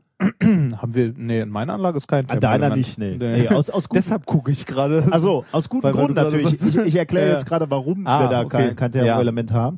Ähm, man kann also dieses Thermomoment kontaktieren mit deinem Substrat. Hm. Dann ähm, würde man grundsätzlich erstmal die Temperatur messen. Äh, das Problem ist allerdings, das Thermoelement ist gleichzeitig natürlich auch ein Wärmeleiter. Darüber wird auch Wärme abgeführt. Hm. Das heißt, du würdest eine Temperatur messen, die ist aber verfälscht, weil du gleichzeitig einen Wärmeverlust hast. Du kühlst quasi das Substrat an der Stelle, wo du kontaktierst. Und man bräuchte ja auch einen guten Kontakt, also man bräuchte einen guten Wärmekontakt. Das heißt, eigentlich müsste man das äh, Thermoelement jetzt von der Unterseite mit, weiß nicht, mit irgendeinem, irgendeinem Wärmeleitmittel sozusagen ankleben. Ich meine, das kennt man ja auch von Prozessoren, da packt man hier Wärmeleitpaste drauf. Äh, Wärmeleitpaste würde prinzipiell auch gehen, wenn es nicht 1000 Grad wären gerade. Äh, und es ist halt, es wäre sehr aufwendig. Also das ist nicht das Mittel der Wahl, um da irgendwie die Temperatur zu messen. Und du verlierst da an der Stelle, wo du kontaktierst, halt auch wieder Ja, ja, Wärme, genau, ne? das, das, ist halt- das halt auch. Ja, und das, ja. das ist halt umso problematischer, je kleiner der Körper ist, den du misst, weil dann halt das bisschen Wärme, was in diesem Körper ist, halt sofort abgeführt wird. Ja, quasi. und wenn der dann auch noch ein guter Wärmeleiter ist, so wie Diamant ist, nochmal ja. einen oben drauf. Ist halt doof. Welche Lösung kam, fällt dir dazu ein? Optisch messen. Genau, wir kontaktieren nicht, sondern wir messen die Temperatur optisch, genau wie du sagst, entweder mit sichtbarem Licht oder Infrarotlicht. Das ist Mhm. so das, was, das ihr vielleicht auch kennt, äh, diese, diese berührungslosen äh, Thermometer. Da wird sich halt ähm, äh, die Wärmestrahlung angeguckt, die, ein- die ein warmer Körper ähm, ausstrahlt. Denn jeder Gegenstand, also zumindest jeder Gegenstand, der wärmer ist als 0 Kelvin, ähm, emittiert Wärmestrahlung. Und das, das Besondere an dieser Wärmestrahlung ist, dass die Intensität und die Lage des Emissionsmaximums, also da, wo bei welcher Frequenz ähm, die Strahlung quasi am äh, die höchste Intensität hat, ähm, die hängt von der Temperatur ab. Das heißt, wenn man sich diese Strahlung anguckt, ähm, mit einem Gerät, was wir oder was Pyrometer genannt wird, dann kann man berührungslos die Temperatur messen. Mhm. Was aber auch leichter klingt, als es häufig in der Praxis ist, weil da auch diverse ähm, Probleme jetzt an unseren Anlagen mal beschrieben ins Spiel kommen. Problem Nummer eins, man muss ja irgendwie in die Anlage reingucken. Da ist ja ein Vakuum drin oder halt ein spezielles Gas. Das heißt, man muss durch ein Fenster gucken. So, dann muss man gucken, dass man ein Fenster hat, das genau in dem Bereich auch transparent ist, wo dieses Pyrometer misst, also bei den Wellenlängen. Wenn dem nämlich nicht so ist, dann zeigt einem das nur Quatsch an. ähm, also man muss gucken, dass das Fenster transparent ist. Dann muss man gucken, dass der Messfleck äh, genau auf der Probe liegt und auch der Probe in etwa entspricht. Und wenn die Proben sehr klein sind, wie zum Beispiel bei mir, ähm, die sind nur 1,5 mal 1,5 Millimeter groß, der Messfleck ist größer. Das heißt, man muss äh, da einen kleinen Korrekturfaktor mit einrechnen. Ein anderes großes Problem generell bei Pyrometermessungen ist immer, dass die Emissivität, das ist sowas wie die Oberflächencharakteristik ähm, des Materials eine Rolle spielt. Also zum Beispiel, das kann man sich relativ leicht vorstellen, ähm, ein, ähm, weiß ich, ein Stück Kohle ähm, hat ein anderes Emissionsspektrum als jetzt ein blank poliertes Stück Kupfer. Also ähm, da kommt also das Licht, das da drauf trifft, wird anders reflektiert oder halt äh, anders abgestrahlt. Ähm, diese äh, Emissivität muss man einstellen. Also ist ein fester Wert, der materialspezifisch ist, also Oberflächen, nein, nicht material, sondern oberflächenspezifisch. Und je nachdem, was man so für Beschichtungen macht, kann der sich während der Beschichtung halt ändern. Was, Genau, das ist natürlich ein Problem bei uns. Man könnte jetzt grundsätzlich startet man mit so einem Experiment und sagt, sagt man jetzt, okay, wir, also wir unser Standardsubstrat ist ja Silizium, wir scheiden auf Silizium, Diamant ab. Ähm, gut, am Anfang ist das System relativ klar umrissen. Du Poliertes weißt, Silizium. poliertes Silizium, prima, kennt man die Emissivität, 0, weiß ich nicht. Äh, gibt man ein, misst man eine ordentliche Temperatur. Das Problem ist, schon kurze Zeit darauf ähm, scheiden wir Kohlenstoff ab, Diamant, die Oberfläche wird rauer und die, die Emissivität ist eine völlig andere. Das heißt, man ist, misst jetzt effektiv eine Änderung der Temperatur, man weiß aber nicht mehr genau, ist es eine Änderung der Temperatur oder ist es eine Änderung Der der? Emissivität der, der Oberfläche, ganz genau. Mhm. Aber das Ganze kann man dann noch abgleichen mit anderen Methoden, mit denen man was misst, sowas wie ein Fadenstrahlpyrometer und so weiter, die halt unabhängig sind von der Oberflächenbeschaffenheit. Und wenn man das einmal für ein System ordentlich gemacht hat, kann man halt äh, dementsprechend die Emissivität Ja. äh, angleichen. Also äh, genau wie du sagst, das ist problematisch, ist nicht ganz einfach, man kann es lösen. Das, äh, das ist äh, aber was, was du mir äh, in den ersten Jahren, an denen ich in dieser Arbeitsgruppe mal lass mich gearbeitet das, hast, gesagt lass mich hast. das erzählen. Äh, ich glaube, du willst darauf hinaus. Das ist Physiker-Trollen Ja. auf Konferenzen. Man kann eigentlich fast auf jeder Konferenz, kann man, wenn, wenn irgendein Vortrag war, kann man aufstehen als Frage und sagen, ähm, wie wurde eigentlich die Temperatur gemessen, ja, weil Temperaturmessung ist immer scheiße, Ja. immer. Das nervt natürlich, wenn man so eine Frage stellen würde, dann würde man sich gleichzeitig natürlich auch als Depp outen, weil jeder weiß, dass das nicht ganz einfach Ja. ist. Äh, von daher geschenkt, ist kein wirklich gutes Trollen, kein hochqualitatives Trollen. Ja, aber wenn ihr mal zufällig bei einer, irgendeiner Tago, bei einer Führerteilung sitzt und überhaupt nicht, äh, gar keine Ahnung habt, einfach mal aufstehen und fragen, wie wurde die Temperatur gemessen. Wenn ihr dann merkt, ihr sitzt in einem Theoretikervortrag, dann wird's problematisch. oh. ähm, naja, ist aber ein schönes, äh, eine schöne Methode, um ein bisschen zu trollen. Der Herr Wörl hat die Mehrfachsteckdose ich, runtergetreten. ich habe nee, ich hab gar nichts angefasst. nee, du hast hier an den Kabeln, mit deinen Füßen, mit deinen langen. Ah, okay. Ja. So. Okay, deswegen war ich jetzt so et- etwas erstaunt. Also Ja. wenn es jetzt geknistert und geknackt hat, dann war das äh, die Mehrfachsteckdose. So. Also sind wir noch, alles läuft noch. Ja, läuft noch. Sieht zumindest so aus. Das liegt, glaube ich, hier an diesem Bier. Das hat richtig äh, Wumms, oder? Ich habe noch nicht so viel davon getrunken. Meins ist schon weg und ich bin hab ich bin angetüdelt. Wahnsinn. Ähm, also du hast jetzt schon ein paar Probleme genannt von dem. Wir können mal gucken, ob man es anzünden kann. äh, du hast schon ein paar Probleme vom Mhm. vom äh, Pyrometer genannt. Ähm, es gibt noch ein Problem ähm, und zwar die ähm, die räumliche Auflösung. Ähm, die ist nämlich also nach unten hin auf äh, einige hundert Nanometer beschränkt, äh, nämlich genau auf die Wellenlänge des Lichtes, was man da misst. Das hatten wir schon einige Male, wenn, wenn wir über Mikroskope gesprochen haben beispielsweise, dass wir immer gesagt haben, das Kleinste, was man auflösen kann, äh, hat die Größe im Wesentlichen von der Wellenlänge des Lichts, mit dem man das Objekt betrachtet. Und genauso ist es hier. Wir schauen uns jetzt optisch beziehungsweise im Infrarot, äh, in der Infrarotfrequenz ähm, die Temperatur an. Und damit ist die Auflösung eben auch limitiert auf diese Wellenlänge, also einige Nanometer. Kleiner, kleinere Strukturen kannst du einfach nicht auflösen. Und das ist ein Problem, wenn du dir, ähm, wenn du dir aktuelle Prozessoren anguckst oder Transistoren. Ah, die sind ja mit dieser Technik überhaupt erst entstanden, ne? Also man mit Lithografie halt mit äh, möglichst kurzen Wellenlängen. Genau. Und zwar sind, sind das Strukturen, die kleiner sind als einige hundert Nanometer. Ja. Also die, die derzeit aktuelle 20 oder so? Strukturgröße liegt bei 22 Nanometer. das- also die 22 Nanometer Technologie ist das, was wir gerade benutzen. Das sind also Strukturgrößen, die wir nicht mehr auflösen können. Äh, Ah. also wenn, wenn, wenn du die Temperaturverteilung angucken möchtest.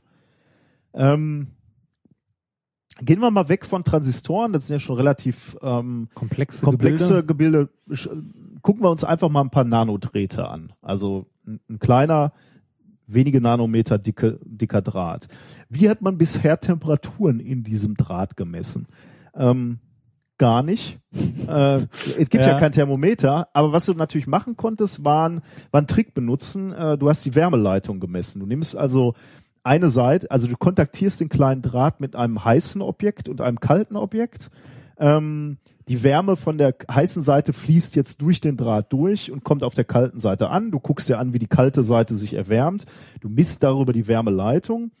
Ähm, und darüber kannst du ja, errechnen, wie viel Wärme drüber fließt und darüber, äh, also kannst Modelle aufstellen, wo du dann errechnen kannst, okay, wie heiß ist der Draht an welcher Stelle. Das kannst du theoretisch machen.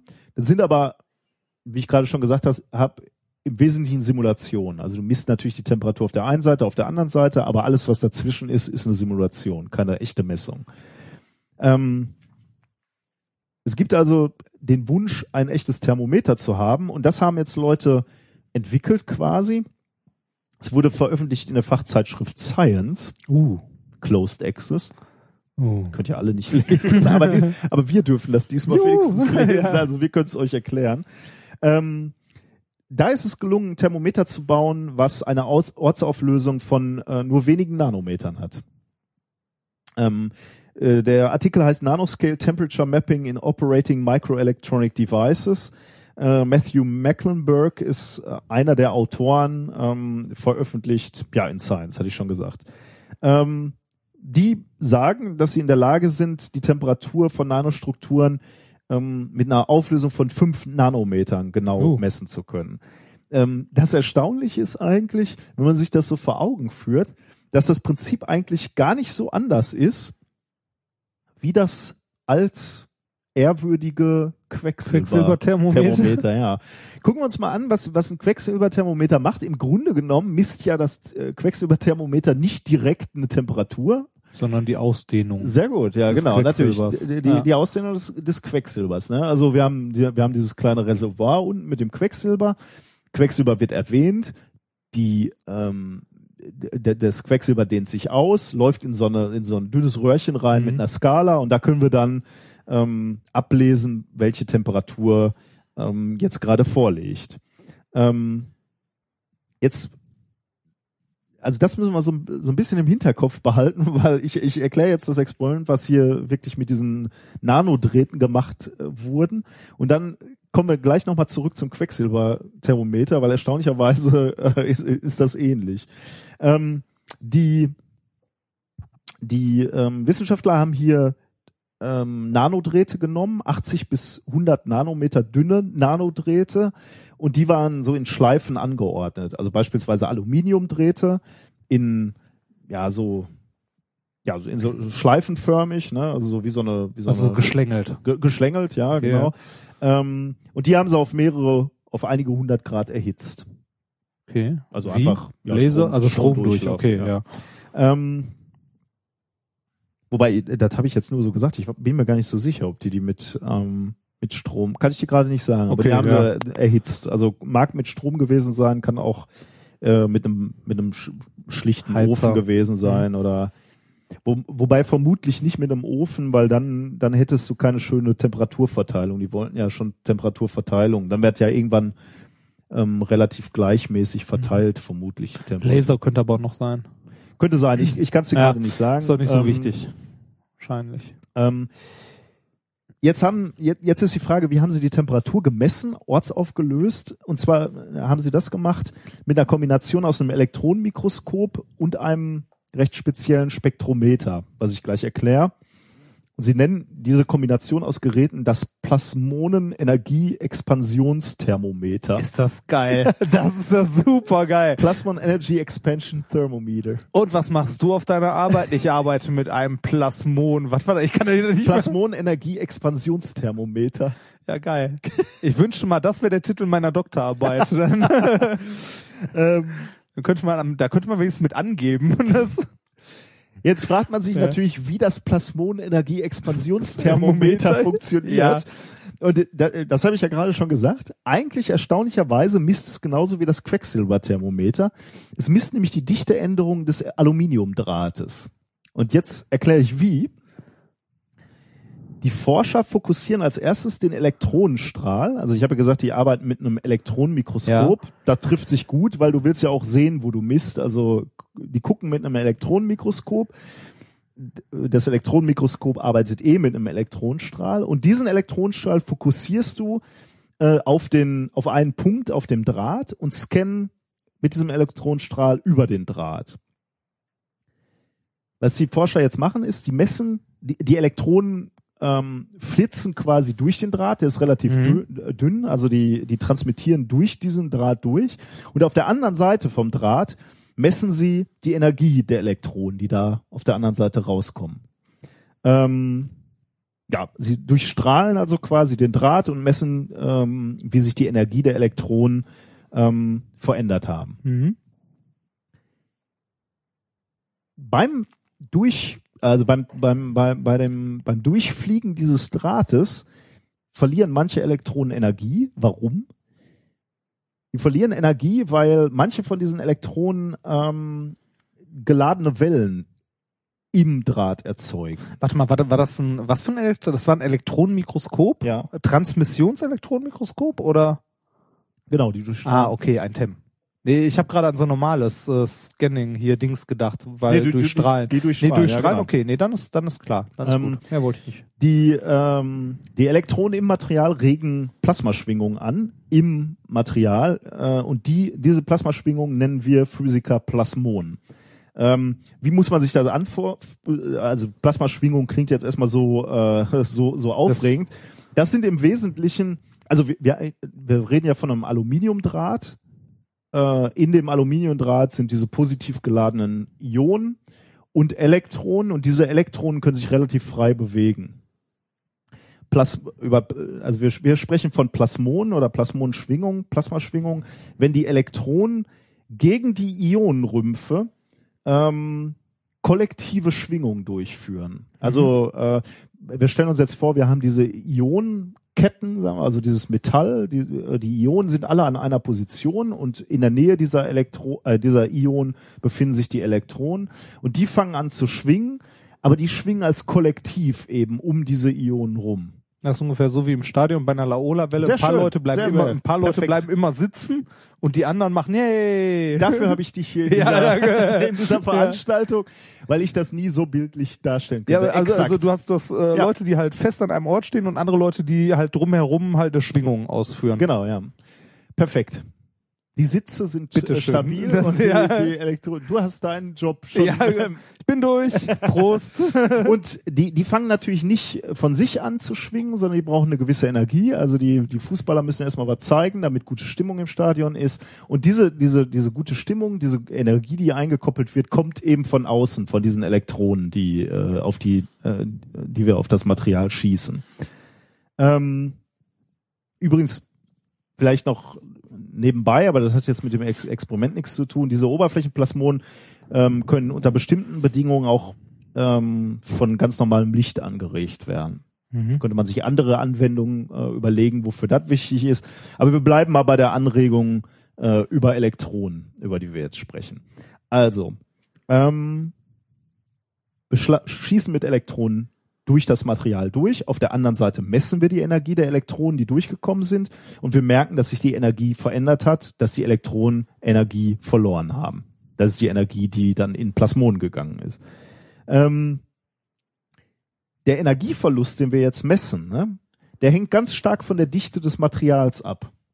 Mhm. Ähm, je dichter, desto mehr Wechselwirkung mit den Elektronen und desto größer ist der Energieverlust. Okay, was haben wir jetzt? Wir haben warmen Draht. Ein wärmerer Draht ist weniger dicht. Dadurch misst man also auf der anderen Seite ähm, ne, ein, ein, warte mal, ich muss jetzt mir, äh, habe ich mir selbst ein Bein gestellt. Also ein wärmerer Draht ist weniger dicht, also verlieren die Elektronen weniger Energie. Also hat man mehr Signal, was hinten Genau, ankommt. ja. Weniger Temperatur, dichteres Material, also dichterer Nanodraht, den wir gerade Ja. messen. Ähm, das heißt, die Energie äh, der Elektronen ist geringer, wir verlieren mehr Energie und darüber können wir sagen, der Draht war kälter. Mhm. Das heißt, was wir eigentlich messen mit die unseren Dichte. Elektronen, ist die Dichte oder, wenn du so willst, die Ausdehnung des Nanodrahts, Ah. der zustande kommt dadurch, dass der Draht mal heißer, mal kälter ist. Ähm, Daraus können wir aber wiederum die Temperatur des Drahtes ableiten. Das heißt, eigentlich ist es genauso wie das Quecksilberthermometer. Wir messen eigentlich nur eine Dichteänderung beim Quecksilberthermometer vom So ein Quecksilber. bisschen aufwendiger. Ja, schon, ja, okay. Aber ich, ich finde es halt toll, dass irgendwie nach vielen hundert Jahren das gleiche Verfahren wieder benutzt wird. das gleiche Prinzip, ne? Im Eigentlich Grunde. schon, ja. Cool. Ähm, ja, genau. Also das Quecksilberthermometer 2.0 quasi. Hat man das auch schon bei äh, Prozessoren mal ausprobiert jetzt? Also, also bei äh, aufwendigeren Strukturen? Nee, ich, ähm, also was ich in dem Paper gesehen habe, ist halt wirklich eine kleine Struktur, also diese, dieses, diese, ähm, wie hast du das gerade so schön genannt? Geschlängelt. Geschlängelte Struktur, Aluminiumdraht. Ähm, mh, die Temperaturmessung ist im Moment nur, nur in Anführungsstrichen, ich weiß gar nicht, ob man das sagen sollte, nur äh, auf, auf 10 Prozent genau. Also noch ein relativ großer Fehlerbalken, aber immerhin schon mal. Ja, zumindest äh, so ein Proof of äh, Concept, also das Ding funktioniert. Also ich meine, ähm, Rechner, also äh, Chipstrukturen sind natürlich noch deutlich komplizierter, weil die ja nicht nur zweidimensional sind, sondern auch noch dreidimensional. Ja, genau. Also genau, das ist Und, der ähm, Punkt. Äh, das, ähm, da bin ich mir nicht ganz sicher, wie, wie diese Technik darauf angewendet werden soll. Aber vielleicht kann man erstmal die Einzelkomponenten sich anschauen. Ähm, die Methode wird sicherlich Anwendung haben. Ich weiß jetzt nicht, ob man damit, äh, damit wirst du keine komplette, keinen kompletten Transistor äh, abscannen mal Mhm. äh, schnell und dann dann ein Wärmeprofil davon haben. Aber vom vom Ist Ansatz her, trotzdem, also äh, ich finde es generell interessant, dass man so kleinen Strukturen äh, Temperaturen messen kann. Äh, wie heiß haben die das Ding gemacht? Also von was für Temperaturen reden wir hier? ähm, Ich meine, irgendwann dampft einem ja das Alu auch weg im Vakuum. Also Kann ich dir jetzt gerade hier nicht sagen, habe ich mir nicht notiert. Müsste Ah. ich selbst noch mal ins Paper gucken. Äh, kann ich mich auch nicht mehr erinnern. Müsste ich Ah, nachgucken. ah. Aber Ah. Ja, das war das Nanothermometer. ja, sehr schön. Scheiß vielen Name, Dank. aber Ja. ansonsten. Das, aber da wäre mir jetzt spontan auch nichts Besseres für eingefallen. Ja, mit der Laola-Welle warst du schon ganz Ja. gut. Den war Ja. schon nicht schlecht. Plasmonen halt, ne? Ja, ja, naja. Kommen wir zu äh, Thema Nummer vier, ganz großes Kino. Thema vier ist nämlich tatsächlich ganz großes Kino und äh, der, Kommen wir zum Oscar? ja fast, nein, der, äh, was hast du im Kino immer zur Hand? Nachos. Ja, okay, oder? ja, ich nehme auch mal Nachos. Cola. Wie, wie Hennes Bender mal so schön sagte, Nachos mit warmer Käsesoße, die auch immer leicht nach Erbrochenem riecht. Nein. das, Findest du? Äh, nee, ich, ich liebe diese äh, Käse. Ich glaube, ich kaufe mir nachher noch Nachos und Käsesoße auf dem Weg nach Hause. Ähm, ah, Nachos. Ähm, was äh, nimmst du sonst, wenn es keine Nachos gibt? Du willst vermutlich auf Popcorn Ja, hinaus. natürlich. Ähm, das, Ich, ich, ich muss sagen, ich leide immer unter Popcorn, Echt? weil ich kann, ich kann nicht aufhören, Popcorn das zu ist essen. das Prinzip vom Popcorn. Ja, aber es, es gibt wenig, muss ich, äh, muss ich wirklich sagen, wo, wo ich in meinem Leben so, so äh, einen völligen Kontrollverlust erlebe Willkommen bei Popcorn. Willkommen in meinem Leben. Ich kann wirklich, ich, ich merke dann auch schon, dass mir schlecht wird. Das geht mir bei vielen Sachen Und ich so. esse Alles, was weiter. halt lecker ist. Das, Ehrlich? Nee, Ja. das, das kenne ich tatsächlich. aber so, so Pizza? Oder nee, Burger? Nee, höre ich auf, wenn ich ich könnte nie aufhören. Also. Doch, da ich höre auf, wenn ich satt bin. Wenn mir jemand sagen würde, hier ist eine Flatrate für Cheeseburger bei Burger King oder McDonalds, das wäre mein Tod. Das wäre mein absoluter Tod. Nee, das wird mir nicht passieren. Nee. Das, also da kann ich bei Popcorn eher sagen, komm hier, lass. Ich, ich, zum, Beispiel, Chips. zum Beispiel trinke ich normalerweise auch nicht so viel Alkohol, dass mir schlecht wird. Also spätestens, wenn mir schlecht wird, würde ich aufhören. Ja, ich auch. Und bei Popcorn, ja, ja. bei Popcorn kann ich, habe ich keine Selbstkontrolle. Hm. Das heißt, dieses Jahr zum Geburtstag hättest du gerne Popcorn. Ja, und zwar, Weil ich habe dir bis jetzt, ich habe dir in den letzten zwei Jahren jeweils einen Kuchen gebacken und du hast den nie gegessen. Das erste Mal okay, Nusskuchen bei einer Nussallergie. Ja, okay, etwa. Kann mal das passieren. war ein Mordanschlag. Aber der vom letzten Jahr? Warum habe ich den denn nicht gegessen? Ich weiß es nicht. Du warst an deinem Geburtstag nicht hier, einen Tag später hast du den Kuchen dann hier entdeckt und wolltest ihn irgendwann dann mal anschneiden und nach einer Woche oder so hast du ihn, glaube ich, unauffällig in den Mülleimer Ja, entsorgt. offensichtlich nicht so unauffällig, dass du nicht mitgekriegt hast. Nee. Ich dachte tatsächlich, ich hätte so unauffällig gemacht, dass du nicht mitgekriegt Nein, das hast. hab dass ich mitbekommen. Oh, du Arme. Ja, mein kleines Herz, mal wieder. Habe ich in dem Zusammenhang schon mal erzählt, dass ich unserem Chef schon mal einen Kuchen gebacken habe, wo, wo, äh, also da fand ich jetzt schon herausragend, dass, Ja. dass ich meinem, meinem Ja, Professor einen Kuchen Echt, back. hast du wann? Mhm. Ja, ist schon lange her. Da, da ich habe ihm den dann hingestellt und das erste, was er sagt, war, da ist doch wohl hoffentlich keine Backmischung. War es eine? Ja. Aber trotzdem. Ja, das. Daraufhin habe ich im, im Jahr darauf einen eigenen Kuchen gebacken. Keine Backmischung Mhm. und mit Eiern von eigenen Hühnern. Du. Damals hatte ich eigene Hühner. Uh. Warum? Wie, warum? Weil ich's kann. Ja. Ich wollte Hühner haben. Du hast Hühner bei. Achso, du hast ja auch ein Haus, ne? Da kann man sowas im ist aber Garten ist, ist halten, oder? deutlich länger her. Damals Okay. hatten wir ein Mietshaus, aber wir haben mit mit Freunden zusammen gewohnt Ja. und da hatten wir ähm, Hühner gemeinsam. Das ist ja cool. Wie, wie endeten diese Hühner?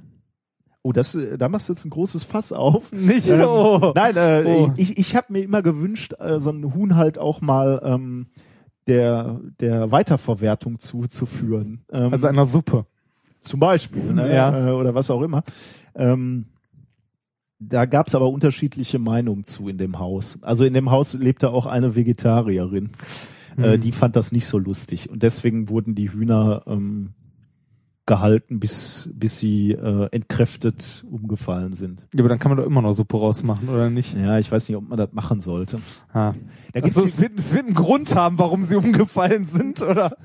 Nein, nein, äh, die, die sind halt an Altersschwäche oder an irgendwelcher Ja. Degeneration gestorben. Wir hatten, ähm, die Geschichte muss ich dann doch noch erzählen. Wir hatten mal ein Huhn, äh, äh, das, das Huhn äh, schwächelte dann so ein bisschen, konnte nichts mehr fressen, wurde immer dünner und, und zeigte auch so leichte, ähm, so ein leichtes Lebensunwillen, sagen Ja. wir mal.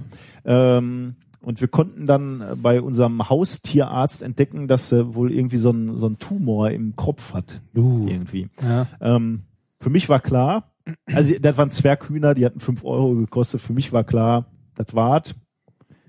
Hals umdrehen und fertig.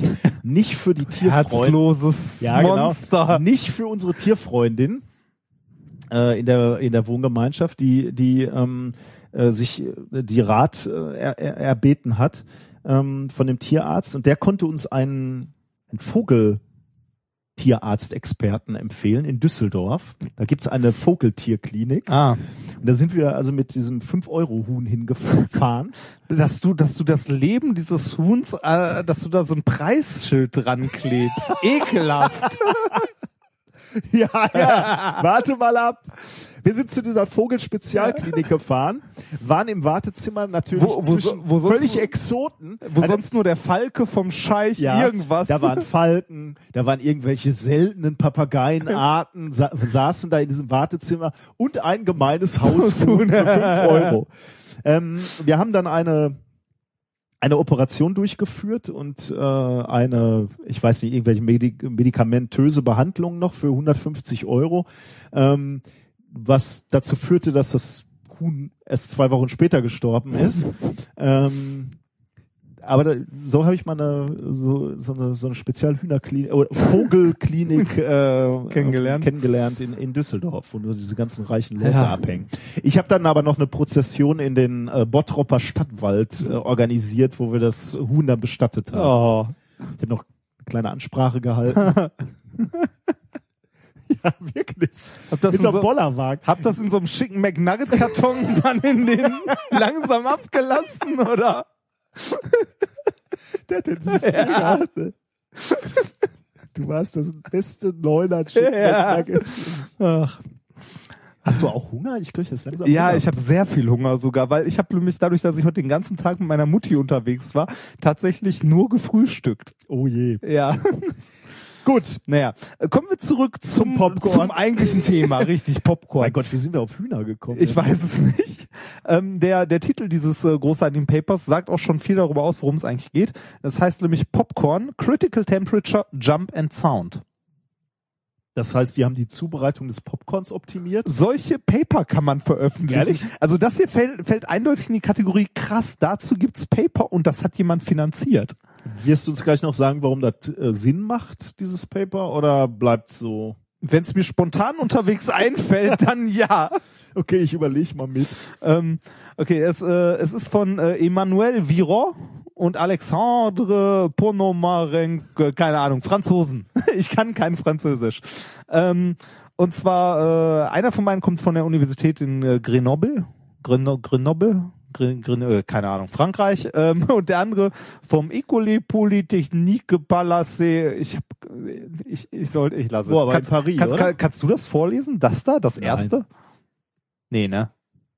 Palapide. Ach, auch in Grenoble, okay. Nee, äh, nee, der, das ist, äh, das ist halt nicht in Grenoble. Das Ah, ist ich- irgendwo dann hab ich anders. jetzt gar nicht gesehen, wo also das da, das da.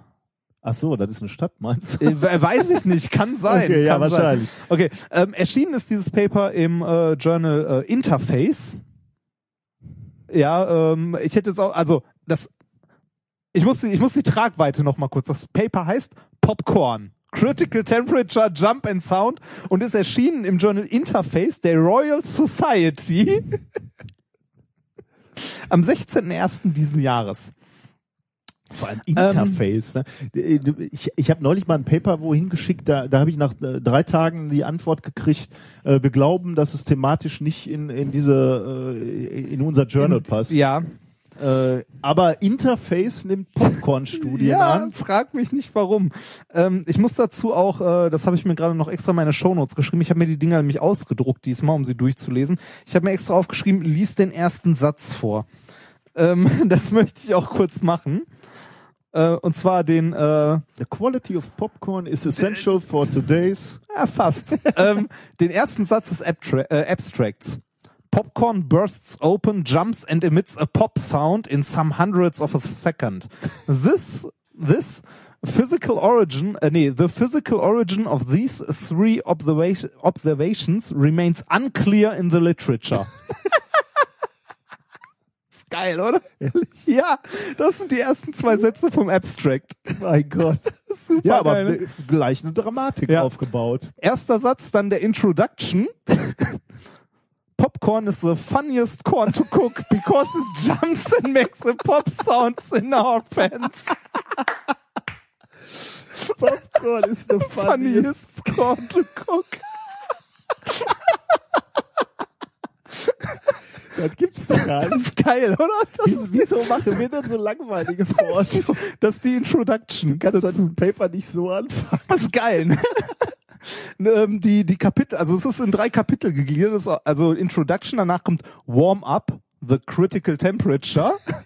äh, danach kommt Breakdance, The Popcorn Jump. Ja, sehr geil, oder? Er ist super das geil. Ich schon cool. Es ist super Darf geil. ich da mal kurz- Und dann äh, der letzte ist Pop Music, The Popcorn Sound.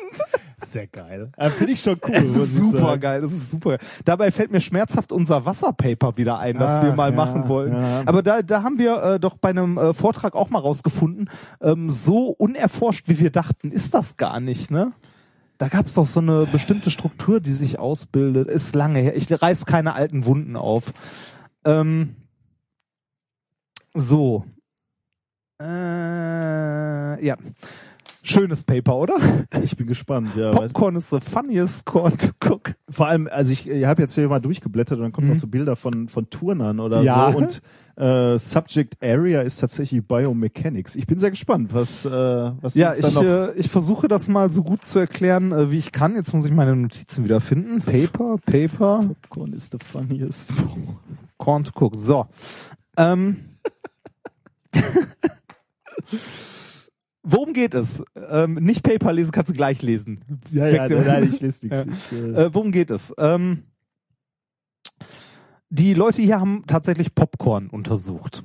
Und äh, wie gerade auch schon geschrieben, haben sie ähm, untersucht, ähm, ja, warum es springt, wo der äh, Sound herkommt und bei welcher kritischen Temperatur es aufspringt. Und gibt es eine kritische Temperatur, bei der Popcorn poppt? hm.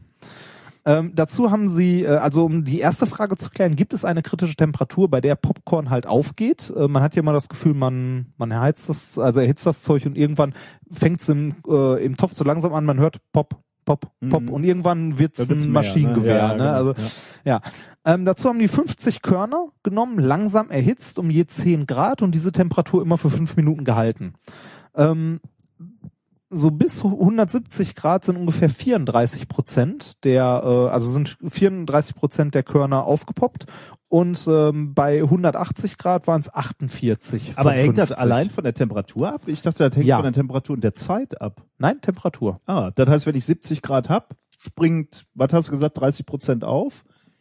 Äh, bei 170 Grad sind es äh, 34 Prozent. Ja, und äh, wenn ich das jetzt, wenn ich die, diese 100 ähm, Schlag mich tot Grad über 10 Minuten halten würde, dann wird das nicht mehr. Genau. Ah, das ist interessant. Ja, Ja. das äh, wundert mich schon.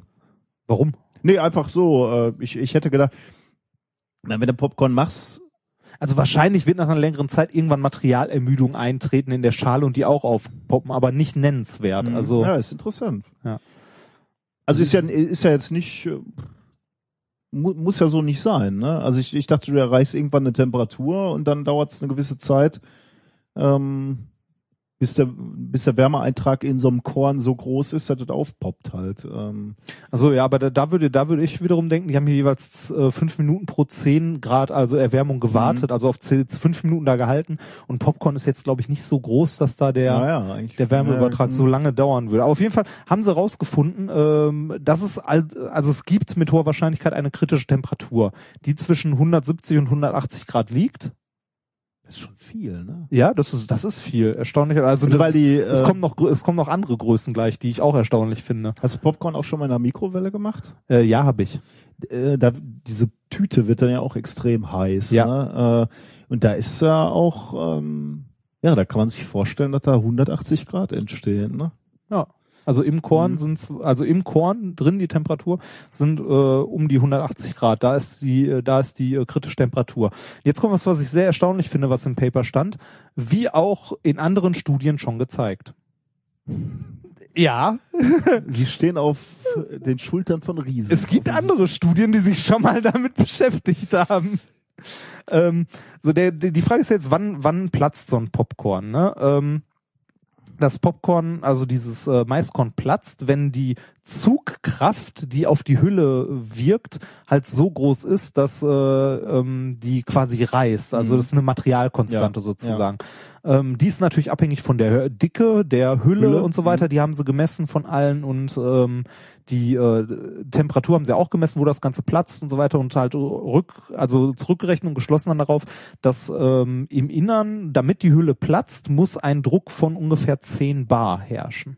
Puh, das ist schon gar nicht so Das viel. ist ne? richtig viel. Also äh, ich meine, die Leute unterschätzen immer, was ein Bar ist. Ne? Ein Bar ist unglaublich viel. Aber 10 Bar, das ist halt, äh, das ist richtig ordentlich.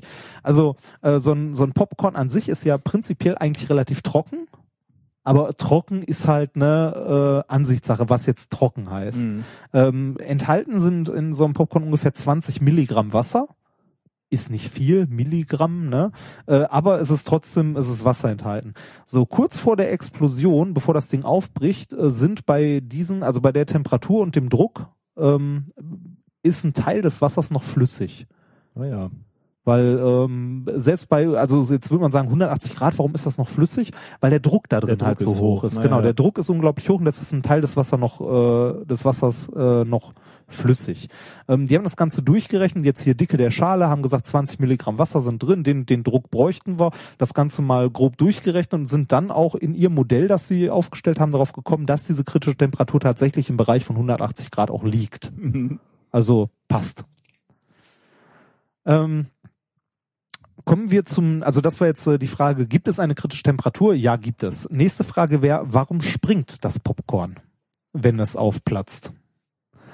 Ja, da hätte ich jetzt einfach gesagt, ich meine, gut, das dehnt sich ja auch aus, ne, in dem Moment. Und dann, äh, Ja, was genau dehnt sich aus, ist die Frage. Das, äh, die Hülle an sich platzt ja nur auf. ja, ja, das Inner Innenleben, ne, das was Genau. dann nachher so weiß. Genau, die Stärke ist das. Ah, okay. Ähm, um das zu untersuchen, warum genau, ähm, da kommen wir jetzt, warum es bei Biomechanics ist, wobei das auch ein bisschen von hinten durch die Brust ins Auge. ähm, und zwar haben die, äh, um das zu untersuchen, ein einzelnes Korn auf eine Heizplatte gelegt, die auf über 300 Grad erhitzt, so dass das Korn irgendwann seine 180 Poppen Grad erreicht, genau, und haben das Ganze mit einer Highspeed-Kamera gefilmt und mit einem Mikrofon äh, aufgenommen. Dabei haben sie verschiedenste Sachen festgestellt, äh, also zu dem Sprung. Ähm, irgendwann, wenn dieses, also wenn der, ähm, wenn der, wenn die kritische Temperatur erreicht ist und der kritische Druck da drin, dann platzt die Hülle auf, Wasserdampf entweicht und ähm, also durch erste Risse. Aber dadurch bewegt sich das Korn noch nicht. Das heißt, kein, äh, wie- die haben es Rocket-Effekt Ja, genannt. hätte ich jetzt genau. auch gesagt. Ja, kein, Der ist nicht. kein ist, genau, Rückstoßeffekt von dem Gas, was ausgestoßen Genau, der ist wird. nicht dafür verantwortlich. Was aber kurz danach passiert ist, die Hülle reißt auf und die Stärke, die da drin ist, ähm, bildet halt diese Schaumstruktur, dadurch, dass das Wasser verdampft äh, und halt ähm, expandiert und es bildet sich äh, so, äh, sowas wie ein kleines Bein nach unten, was das Korn nach oben katapultiert. Okay. Und Also, ja. und dieses äh, Bein ist ähnlich einem äh, einer Muskelbewegung von so einem Springer. Es macht dabei auch anderthalb Umdrehungen, Ach. etwa so wie wie so ein Salto-Springer halt mit Also- so einem Bein. Daher kommen diese schönen Bilder hier in dem Paper von diesem äh, wahrscheinlich Mitte der 30er aufgenommenen äh, Mann, der einen Salto aus dem Stand macht oder so. Sieht zumindest so aus. Okay. Und was ist das hier? Was Äh, das ist ähm, das ist eine äh, boah was was das war ähm, eine Blütenkapsel, die halt Sporen wegschießt. Aber also auch ist so ja echt schon ein bisschen Arch äh, an der, An Haaren herbeigezogen. Ach was ist was? das jetzt hier mit so einem äh, also okay, der Popcorn explodiert, dehnt sich aus. Ja, die, die haben das auch ausgewertet statistisch, wie viele Drehungen das macht und so. Okay, und dann kommen sie zu, dazu, dass das wirklich ein Salto ist, oder? Ja, so im Schnitt anderthalb Umdrehungen. Die Frage ist, was, wofür, warum? Ich rufe hier schon mal den äh, IG Nobelpreis für aus. ja, das, das, ich. das Oder? Ja, das würde ich auch machen. Ähm, wobei, das müsste einem das ja später noch zum Nachdenken anregen. Warum? Also, äh, Ja, vielleicht kommt ja noch was. Du Ja. sag, sagst ja gleich noch was über Popmusik. ja, jetzt kommt, genau, jetzt kommt noch Popmusik, äh, The Sound of Popcorn. wo kommt der, wo kommt der Ton her? Äh, es gibt äh, drei Möglichkeiten, wo der Ton herkommen könnte. Das erste wäre Cracking Noise, also wenn die Schale platzt. Okay. Das zweite wäre, Re also die haben mir gesagt, wir stellen drei Theorien auf und gucken mal, was das ist. Das erste wäre Cracking Noise, zweite Rebound on the Ground, Hm, halt, ne? Glaube ich nicht. Und das dritte wäre Release of uh, Pressurized Water gesagt. Also Vapor. die, die Druckwelle quasi, äh, wenn, wenn, wenn das Gas entweicht, hätte Genau. ich gesagt. Mit der Highspeed-Kamera, wenn man das äh, Mikrofon ordentlich dazu synchronisiert, ähm, ich glaube, die hatten geschrieben mit dem Brechen einer Bleistiftmine. So wie man im Fernsehen oder im Film, äh, wenn man, das habe ich bei den Aufnahmen häufig gesehen, ähm, was immer gemacht wird vor jeder Szene, ist einer klatscht einmal in die Hände, den, die Kam den alle Kameras sehen. Äh, äh, Nochmal? Wenn, wenn du, wenn du an einem Filmset oder an einem, so einem Set bist und Sachen aufnimmst und mit fünf Kameras filmst, dann äh, stellt sich einer vorne hin, irgendeiner von den Ach so, Darstellern, was okay. auch immer, so Mhm. dass ihn alle Kameras sehen und klatscht einmal laut in die Hände, Ah, ja, damit ja. man den Ton ordentlich synchronisieren kann zum Bild. das ist ja das, was auch mit der Klappe Genau, das war wird, auch ne? das, was mit der Klappe gemacht erste. Genau. Ähm, das haben die hier auch gemacht mit einer Bleistiftmine, die sie durchgebrochen haben, wenn ich das richtig in Erinnerung Okay. habe. So, ähm, wie du schon richtig sagtest, dieses Cracking Noise, wenn die Schale platzt, ist es nicht Rebound on the Ground, ist es auch nicht, sondern es ist äh, der ähm, Wasserdampf, der quasi abgelassen wird. Jetzt könnte man sagen, ja, warum knallt das? Hast du eine Idee? Also wie, wie, wie das, also ich meine, wenn einfach nur Wasserdampf entweicht, passiert ja nicht viel. Überschall? Äh, ja, es geht so in die Richtung. Also ähm, äh, das ist ein besonderer Effekt, der da auch wieder zum Tragen kommt. Und zwar, wenn ähm, wenn die Schale des Korns aufplatzt, haben wir da drin ja 10 Bar. Mhm. In dem Moment sinkt der Druck schlagartig ab, weil sich halt äh, die die Schale nach außen hin öffnet. Ähm, und das Wasser, was noch flüssig war, da drin, Ah, verdampft dann- ja, ja, schlagartig. ja. Genau, das verdammt unterstützt also nochmal diese Druckwelle, die dann erzeugt Genau, wird. und ähm, was Sie hier vermuten, ist, dass sich im Korn selber Hohlräume ausbilden noch, die als Resonatoren wirken.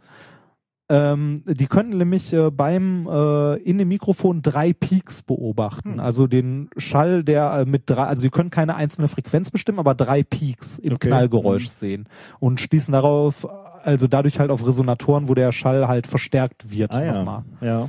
ja. Das war das Thema, das ich vorstellen möchte. Aber was denn? Nee, gesehen. Aber ich möchte das Ganze noch ein klein bisschen erweitern. Äh, dieses Paper hier äh, ist nämlich auch nicht Open Access, äh, zumindest wenn ich mich nicht irre. Ähm, und äh, ich hatte das gesucht bei ähm, bei Google, hab's gefunden, aber in den Suchergebnissen direkt drunter noch ein zweites Paper, das super zu dem passt, auch aus diesem Jahr. Das möchte ich nur ganz kurz anreißen. Ähm, äh, es ist äh, nicht wirklich in einer äh, Zeitschrift erschienen, sondern äh, so ein äh, Conference Band Mhm. vom äh, Proceedings. Genau, äh, International Congress on Engineering Physics, äh, Journal of Physics Conference Series äh, Volume 1 von diesem Jahr. Äh, es waren, äh, es ist ein Paper, das heißt Graphene-like Carbon Synthesized from Popcorn. Oh Gott. Ja. Die Forscher hier haben Popcorn gemacht in einer Mikrowelle bei 6, mit 650 Watt, haben das Popcorn danach rausgenommen, haben nur diese Stärke, also das weiße Zeug quasi getrennt von dem Rest, haben das danach in einen Röhrenofen gepackt ähm, bei äh, in einer inerten Stickstoffatmosphäre bei 800 bis 1000 Grad für eine Stunde vor sich hin brutscheln lassen. Die haben gesagt, die haben 1000 Grad genommen, weil das auch so das Typische ist, wobei man Graphen halt erzeugt und haben sich danach die Popcorn, die verkohlten Popcornkörner angeguckt, die da rauskamen. So, ähm, und äh, der, deren Ergebnis war, dass die, ähm, die haben sich das mit dem Raman-Spektrometer angeguckt, mit dem XRD und so weiter. Und So also- wie wir das auch machen mit Genau. unseren Ja. äh, ernsthaft hergestellten. was heißt hier ernsthaft? Das Ja, ist auch, ja, ja. Die haben halt äh, herausgefunden, die sehen im äh, Raman-Spektrum Graphenstrukturen äh, und die haben äh, eine, ähm, also using corn kernels as a renewable resource, we synthesized carbon with a graphene-like structure with a high degree of disorder. Und also so eine spongy graphene-like Ja, structure. Graphene-like with high defect density, Ja. bla bla bla. Okay. Jetzt darfst du raten, wo die Leute herkamen. äh, warte mal, wo gibt's, wo wächst denn äh, Korn vor allem? Nee, fragen wir mal so, wir hatten doch auch schon mal Leute, die lustig Diamant gemacht haben. Die kam aus Mexiko. Die auch. Ja, die auch. Das wollte ich noch kurz hinterher schieben. Man kann also, wenn man Popcorn zu lange im Ofen lässt, damit Graphen-like Und ich, äh, Structures machen. ich kann euch nur ermutigen, die EU finanziert gerade Projekte zu Graphen mit 1,5 Milliarden Euro. Äh, gerne mal mitmachen. hm. Kannst Popcorn den ganzen Tag essen und Ich überlege gerade, ob ich irgendwas, was ich haben will, ob ich da einfach ein Graphen dranhänge. Und das war, graphenartig. ja, ja genau, ich hätte gerne eine graphenartige PS4. Ein sehr schönes Paper. Großes Kino. Ohne das Paper ist wirklich großes Kino. Ich hatte ja gehofft, dass es hier in äh, The Royal Society B Ja. oder so Es, vorkommt. es wäre absolut wert Ja. gewesen, in, in, Ja. in die abgedruckt zu werden. Ja, wir haben die, die großen Themen eigentlich abgehandelt, aber ein bisschen was haben wir noch. Ähm, Im letzten, in, in der Phase zwischen dem, der letzten Folge und dieser Folge war ja, lag ja auch der Valentinstag. Ja. Ich möchte zu dem Thema oder zu diesem Das habe ich daran gemerkt, dass Amazon mir die ganze Zeit schnulzige Filme vorgeschlagen hat, die ich gucken soll. Gut, hast du geguckt? Nein. Ähm, ich äh, habe äh, alleine, anlässlich, alleine schnulzige Filme gucken macht traurig. wir können es ändern. Ich habe hier die Lösung für Oh, dich. oh, bitte. Wie oft ich das schon gehört habe. Ähm, die Mathematik der Liebe. ah, Ähm, die, die, die ernst oder die, die, die drängendste Frage des Lebens ist ja immer, wie findet man den oder die richtige? Ne? mhm, Padawan? mhm. Ähm, Ich gehe mal kurz, ne? Nein, ich kann. Wer, wer, es gibt eine Methode, um äh, um die richtige zu identifizieren. Und zwar äh, eine, eine Methode der Mathematik, äh, genauer gesagt der Statistik, der Spieltheorie. Ähm, dort, dort ist diese dieses ja diese Theorie bekannt als das Sekretärinnenproblem, aber wir können es auch aufs Heirats auch unter dem Namen Heiratsproblem nebenbei. Ähm, wir können es eben auch auf dieses auf die Partnersuche anwenden. Also genau das Richtige eigentlich. Ne? Das, das Problem ist ja, was man so im Leben hat. Ähm, Im Leben begegnen dir pa potenzielle Partner, mit denen verabredest du dich. Du weißt am Ende nie, ist das der Richtige. Können ja nachher noch bessere kommen. Ne? Du guckst so. Ja, das, Ist, ist das so, oder? ja, ja. Ja, da heißt, du äh, sagst jetzt dem, du, du datest Ich habe auch so viel Auswahl, ich weiß Ja, gar nicht, was ich nehmen soll. Gut, dann, deinen speziellen Fall betrachten wir gleich nochmal, aber wir betrachten jetzt erstmal grundsätzlich den, äh, äh, den Fall. Also du, du hast eine gewisse Be- Bewerberanzahl, äh, die stellen sich an quasi und du triffst dich mit dem ersten, du triffst dich mit dem zweiten, du triffst dich mit dem dritten. Das Problem ist Oder halt, der zweiten. Oder, oder der natürlich. Und äh, das Problem ist halt, am Ende von so einem Date musst du der, musst du der einen sagen, ja oder nein. Du weißt aber nicht, was noch kommt. Ne? Vielleicht kommt ja noch was Besseres. Ja. Das ist nämlich ein, ein Teil dieses Spiels. Eine Absage ist bindend. Du kannst also nicht absagen und sagen, nee, weißt du was, das wird nichts mit uns und nach drei Monaten nochmal anrufen So, und sagen, doch, äh, äh, vielleicht bist du doch die Richtige. Was Besseres habe ich nicht gefunden. das geht natürlich nicht. Also das ist, ist ein Teil dieser Regel. Ähm, also du bekommst immer, und so ein bisschen so ist ja das Leben, du bek- bekommst immer wieder neue potenzielle Partner vorgesetzt. Ähm, und irgendwann musst du diesen, dieses Abbruchkriterium für dich finden, wo du sagst, besser wird es wahrscheinlich nicht. Ähm, die nehme ich.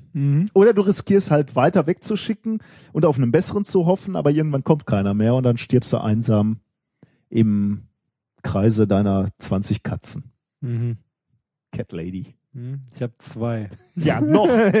noch. Das, Das, werden noch nicht mehr. das kann noch mehr werden. Nein, können es nicht mehr. Ähm, gucken wir uns mal einen speziellen Fall an, ja? Mhm. Drei Bewerberinnen für dich. Also mal angenommen, wir haben drei Bewerberinnen. Ähm, die kommen in zufälliger Reihenfolge und wir bewerten jetzt mal die Qualität dieser Bewert, äh, Be Bewerber mit eins, zwei und drei. Eins ist nicht so dolle, zwei ist so mittel, drei, Drei ist ist super. Bombe. Okay. Ja. Äh, die kommen in zufälliger Reihenfolge. Du weißt also nicht, welcher als welcher als erstes kommt. Also ob die Mhm. Bombe ist oder ob die, ob es noch besser, ob es noch Steigerungspotenzial gibt. Ähm, jetzt gibt es sechs Möglichkeiten, wie diese drei Kandidaten zu dir kommen können. Ja. Ähm, 1, 2, 3 können die natürlich Mhm. kommen. Die können 1, 3, 2 kommen, 2, 1, 3, 2, 3, 1, 3, 1, 2, 3, 2, 1. Ist ja klar. Ja. Also irgendwelche zufälligen Reihenfolgen dieser drei Kandidatinnen. Jetzt entwickeln wir mal eine relativ willkürliche Strategie, wie wir uns für eine entscheiden wollen. Strategie 1, wir nehmen die erste, die kommt. Ja. Die erste, die kommt, da sagen wir, ja, du bist es.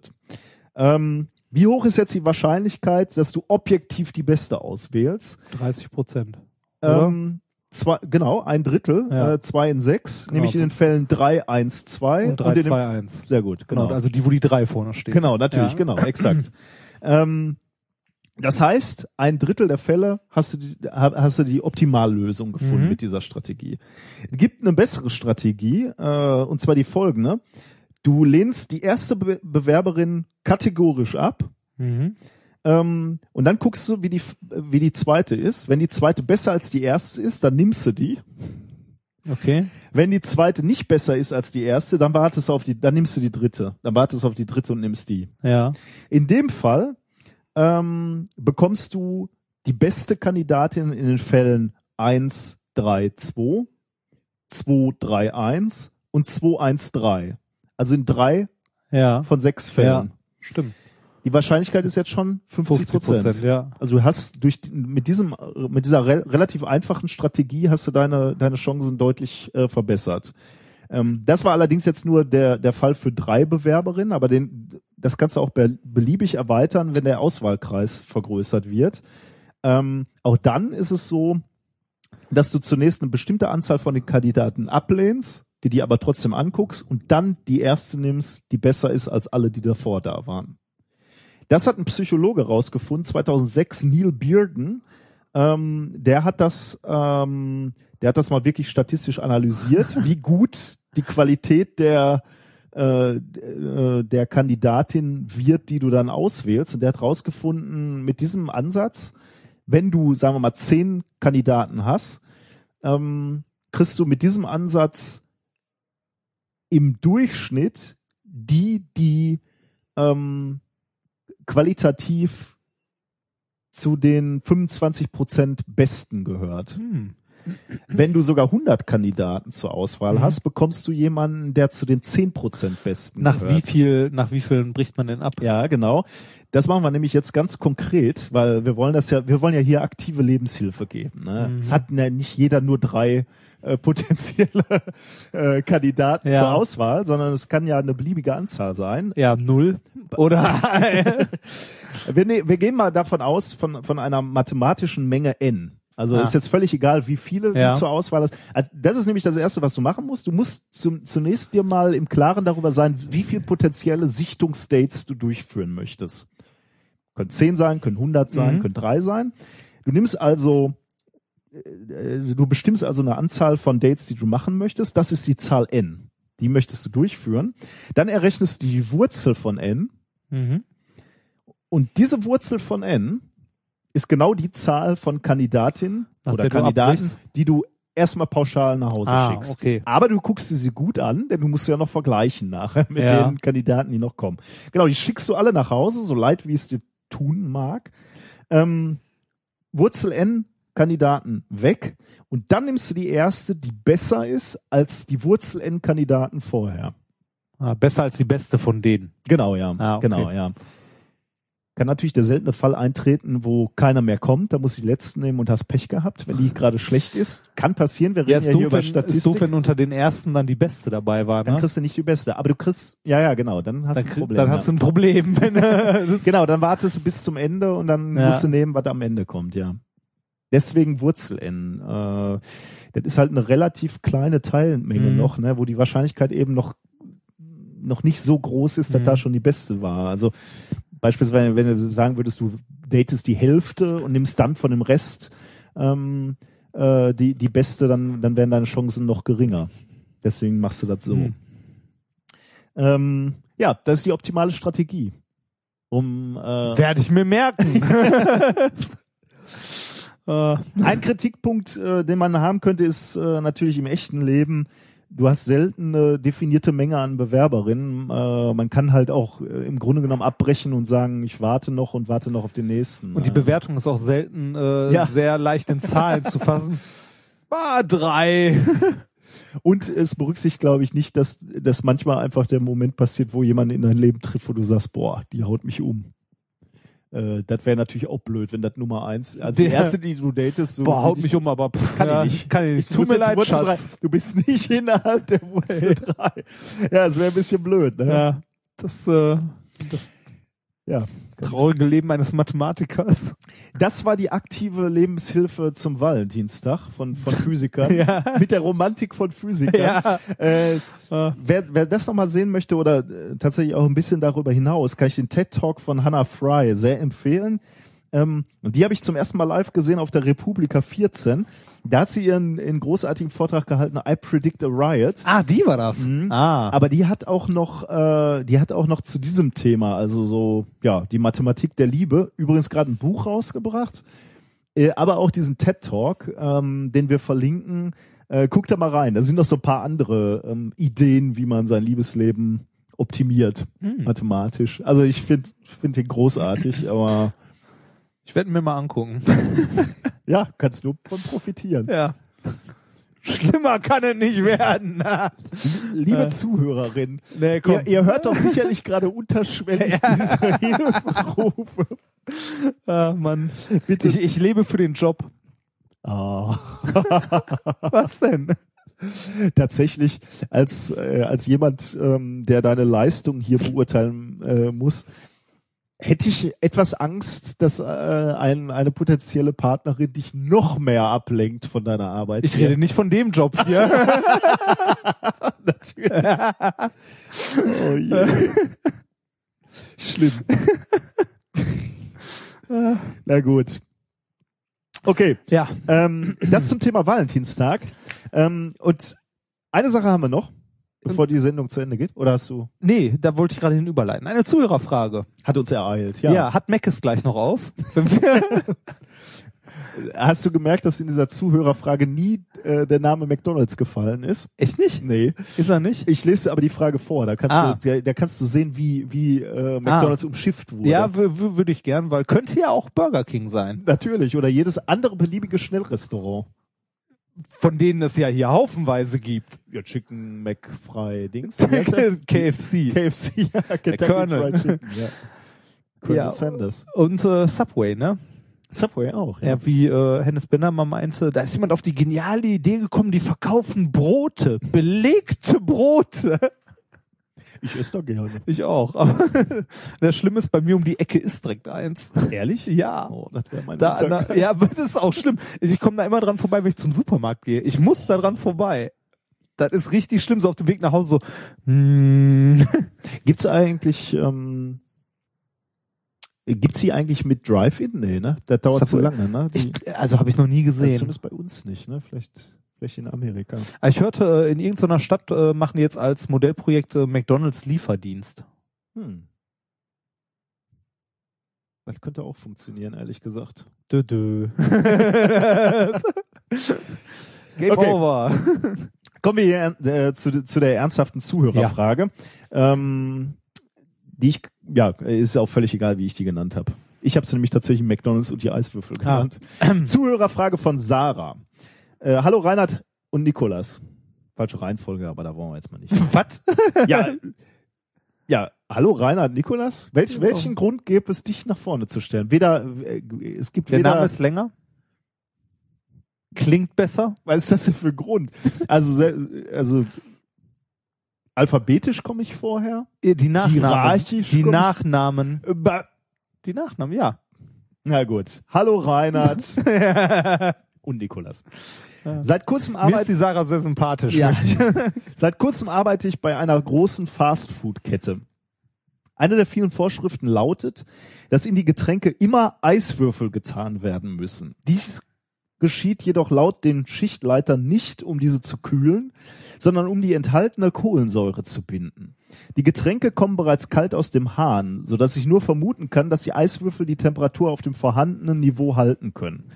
Daraus ergeben sich für mich die folgenden zwei Fragen. Erstens, wie binden die Eiswürfel Kohlensäure? Und zweitens, verzögert sich die Erwärmung des Getränks durch Eiswürfel innerhalb einer halben Stunde spürbar? Viele Grüße, Sarah. Also ich äh, muss, muss ganz ehrlich sagen, ich finde die Frage großartig Ich auch. Ich weil ähm, mir bis gerade, also äh, bis, bis, wir, bis, bis wir diese Frage bekommen haben, nicht äh, wirklich nicht klar war, dass da äh, dermaßen ein Sinn hintersteckt, Eiswürfel ins Getränk zu tun. ja, mir auch nicht. Man kann es sich natürlich erklären, jetzt wo die Sarah uns darauf gestoßen hat quasi, aber mir war äh, dieser Zusammenhang ehrlich gesagt nicht klar bis, bis gerade. Also das, äh, ich beantworte mal die eine Hälfte und du die andere. Das mit dem Kühlen, ähm, das kann ich äh, spontan beantworten. Ja, es macht sich bemerkbar, weil äh, das, äh, die Energie, die zuerst aufgewendet wird, ist die, um halt das Eis zum Schmelzen zu bringen. Und solange da drin noch Eis schmilzt, wird das nicht nennenswert wärmer. Das heißt, äh, es hält die Temperatur tatsächlich unten längere Zeit. Ja. Also wenn genau wie du sagst, ne, wenn wenn du ähm, wenn du Eis in Wasser rein tust, ähm, dann wird sicherlich, also jetzt in diesem speziellen Fall von der Cola, wirst du sicherlich relativ lange, sicherlich für eine halbe Stunde die die Temperatur des Getränks nah von 0 Grad oder einigen wenigen Grad halten können. Ähm, das, der Grund ist, wie du gerade schon angedeutet hast, du brauchst relativ viel Wärmeenergie, um Eiswürfel überhaupt erstmal flüssig zu machen. Also sie sind ja vorher fest. Ähm, die flüssig zu machen, also diesen Aggregatzustand herbeizuführen, ähm, äh, benötigt relativ viel Wärme. Und zwar viel mehr äh, Wärme, ähm, als du brauchen würdest, um, um die gleiche Wassermenge um ein paar Grad zu erwärmen. Ähm, der Trick liegt eben genau in, in dieser Phasen, äh, in diesem Phasenwechsel von fest zu flüssig.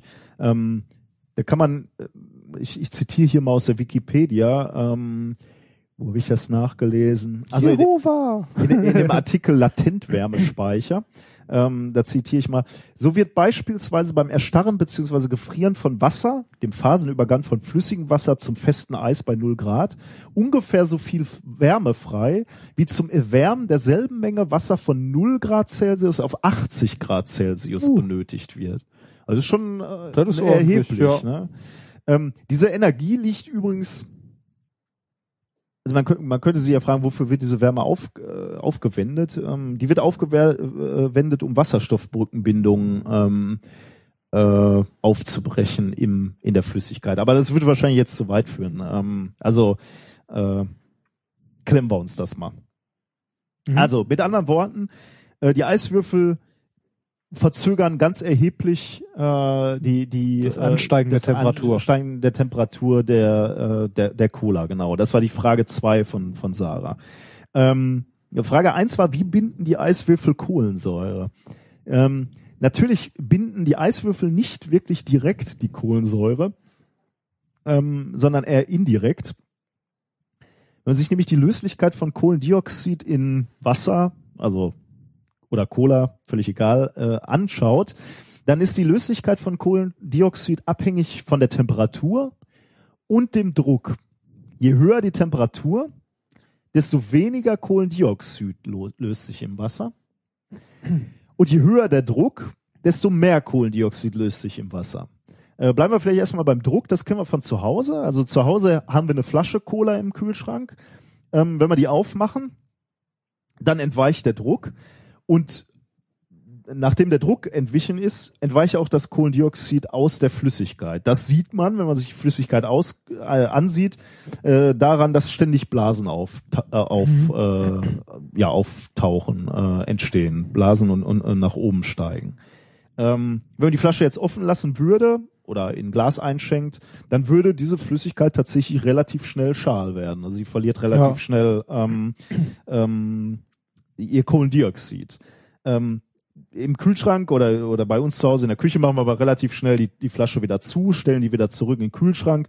Ähm, der, dann baut sich natürlich erst zunächst ein Druck auf, aber der, der führt dann dazu, dass nicht weiter CO2 entweichen kann. Also der Druck spielt eine Rolle.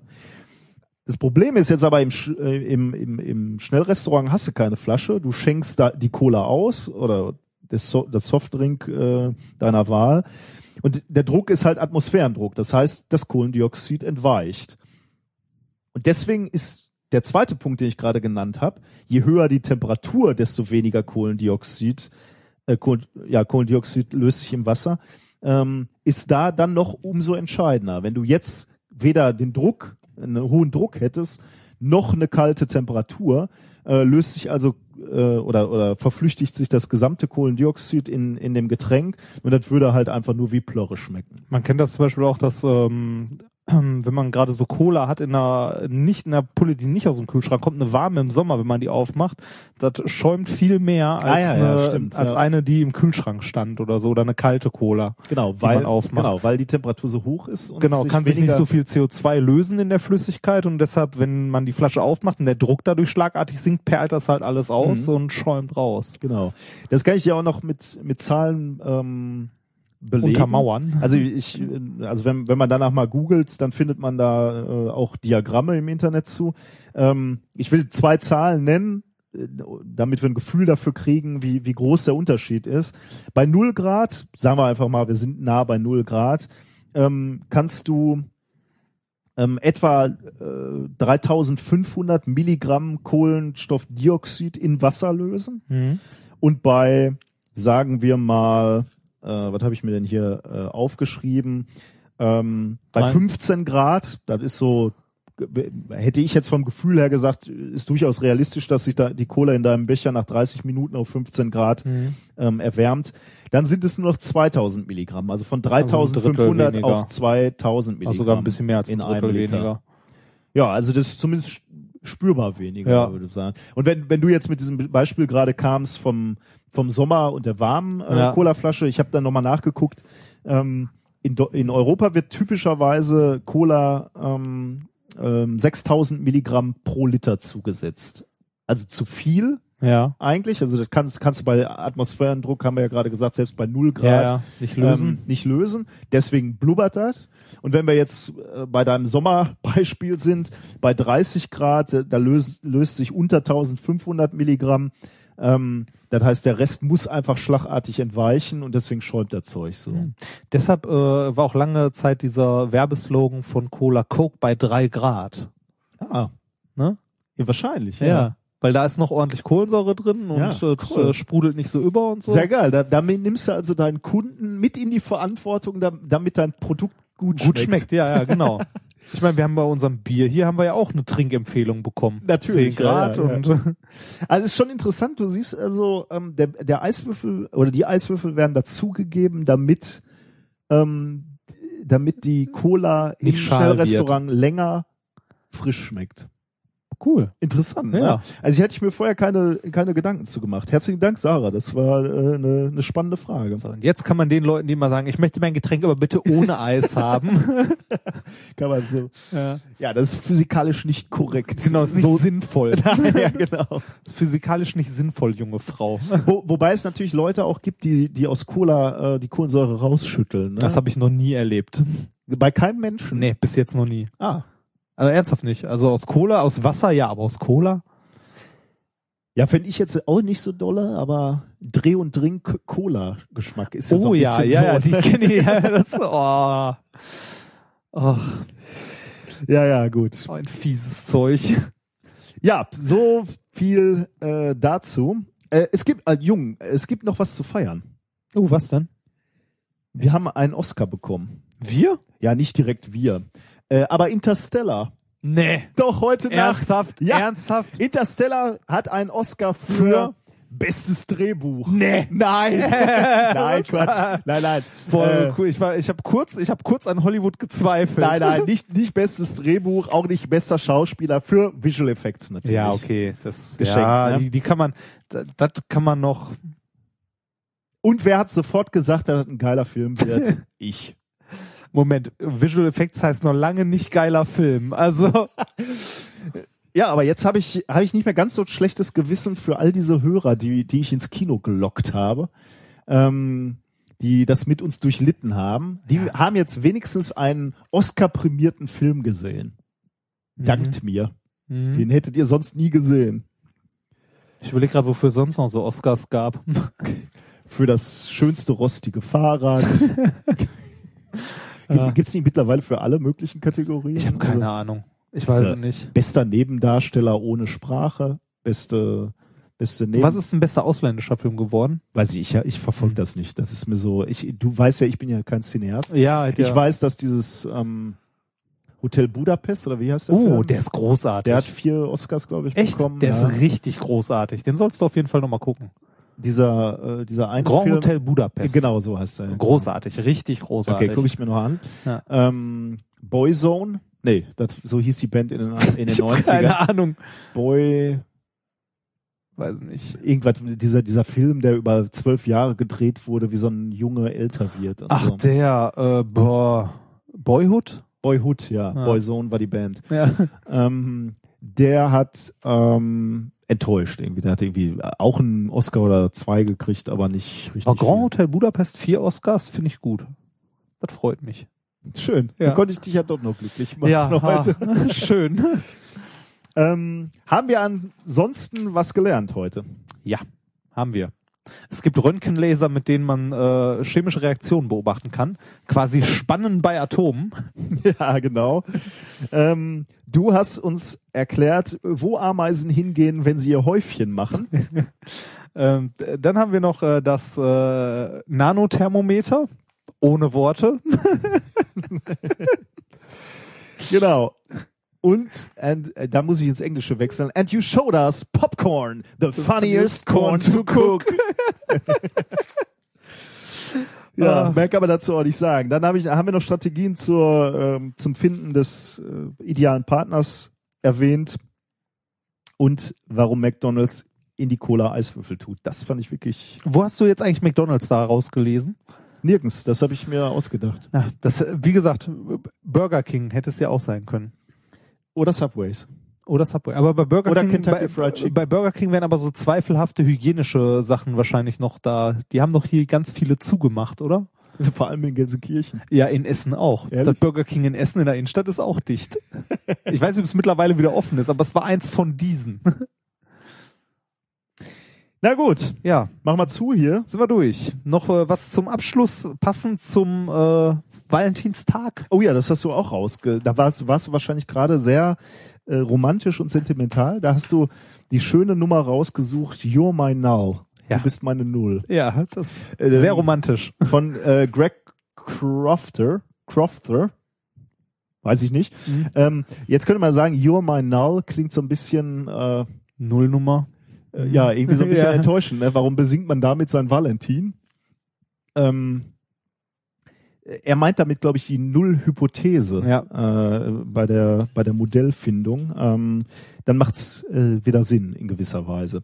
Tatsächlich hat der gute Greg nämlich ähm, damit äh, seiner Verlobten einen Heiratsantrag gemacht. Also dieses Lied, was ihr jetzt hört, ähm, äh, ist das Lied, was er ihr gesungen hat, um ja einen Heiratsantrag zu machen. Ja, so, Romantiker- so, so geht Romantik bei Mathematikern. Ja, äh, romantischer kann man diese Sendung nicht Ja. zu Ende bringen. Ähm, liebt euch in den nächsten Wochen. ja. Macht das, was der alte Mann sagt. Macht's gut, tschüss. If every gal I've met is a hypothesis, who might turn out to be the mate I've sought?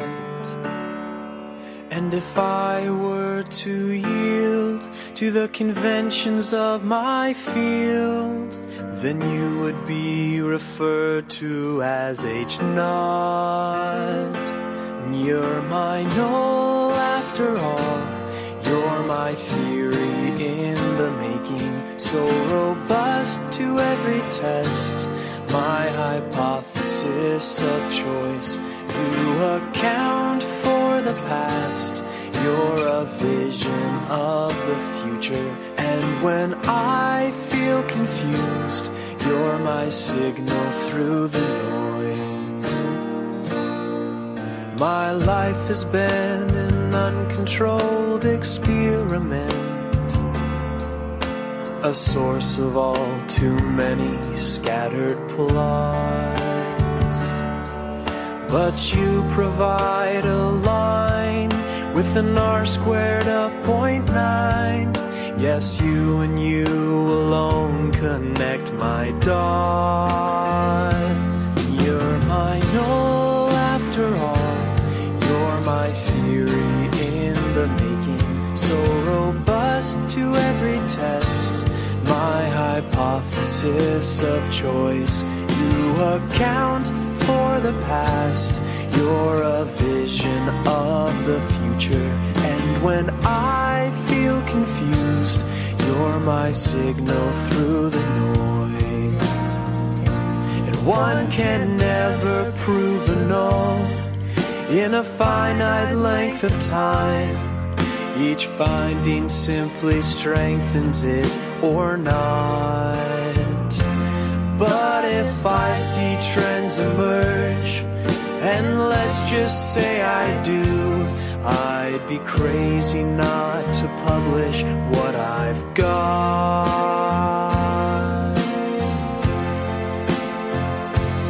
You're my null oh, after all. You're my theory in the making, so robust to every test. My hypothesis of choice. You account for the past. You're a vision of the future. And when I feel confused, you're my signal through the noise. You're my null after all. You're a so robust to every test. My hypothesis of choice. You account for the past. You're a vision of the future. And when I feel confused, you're my signal. You're my signal.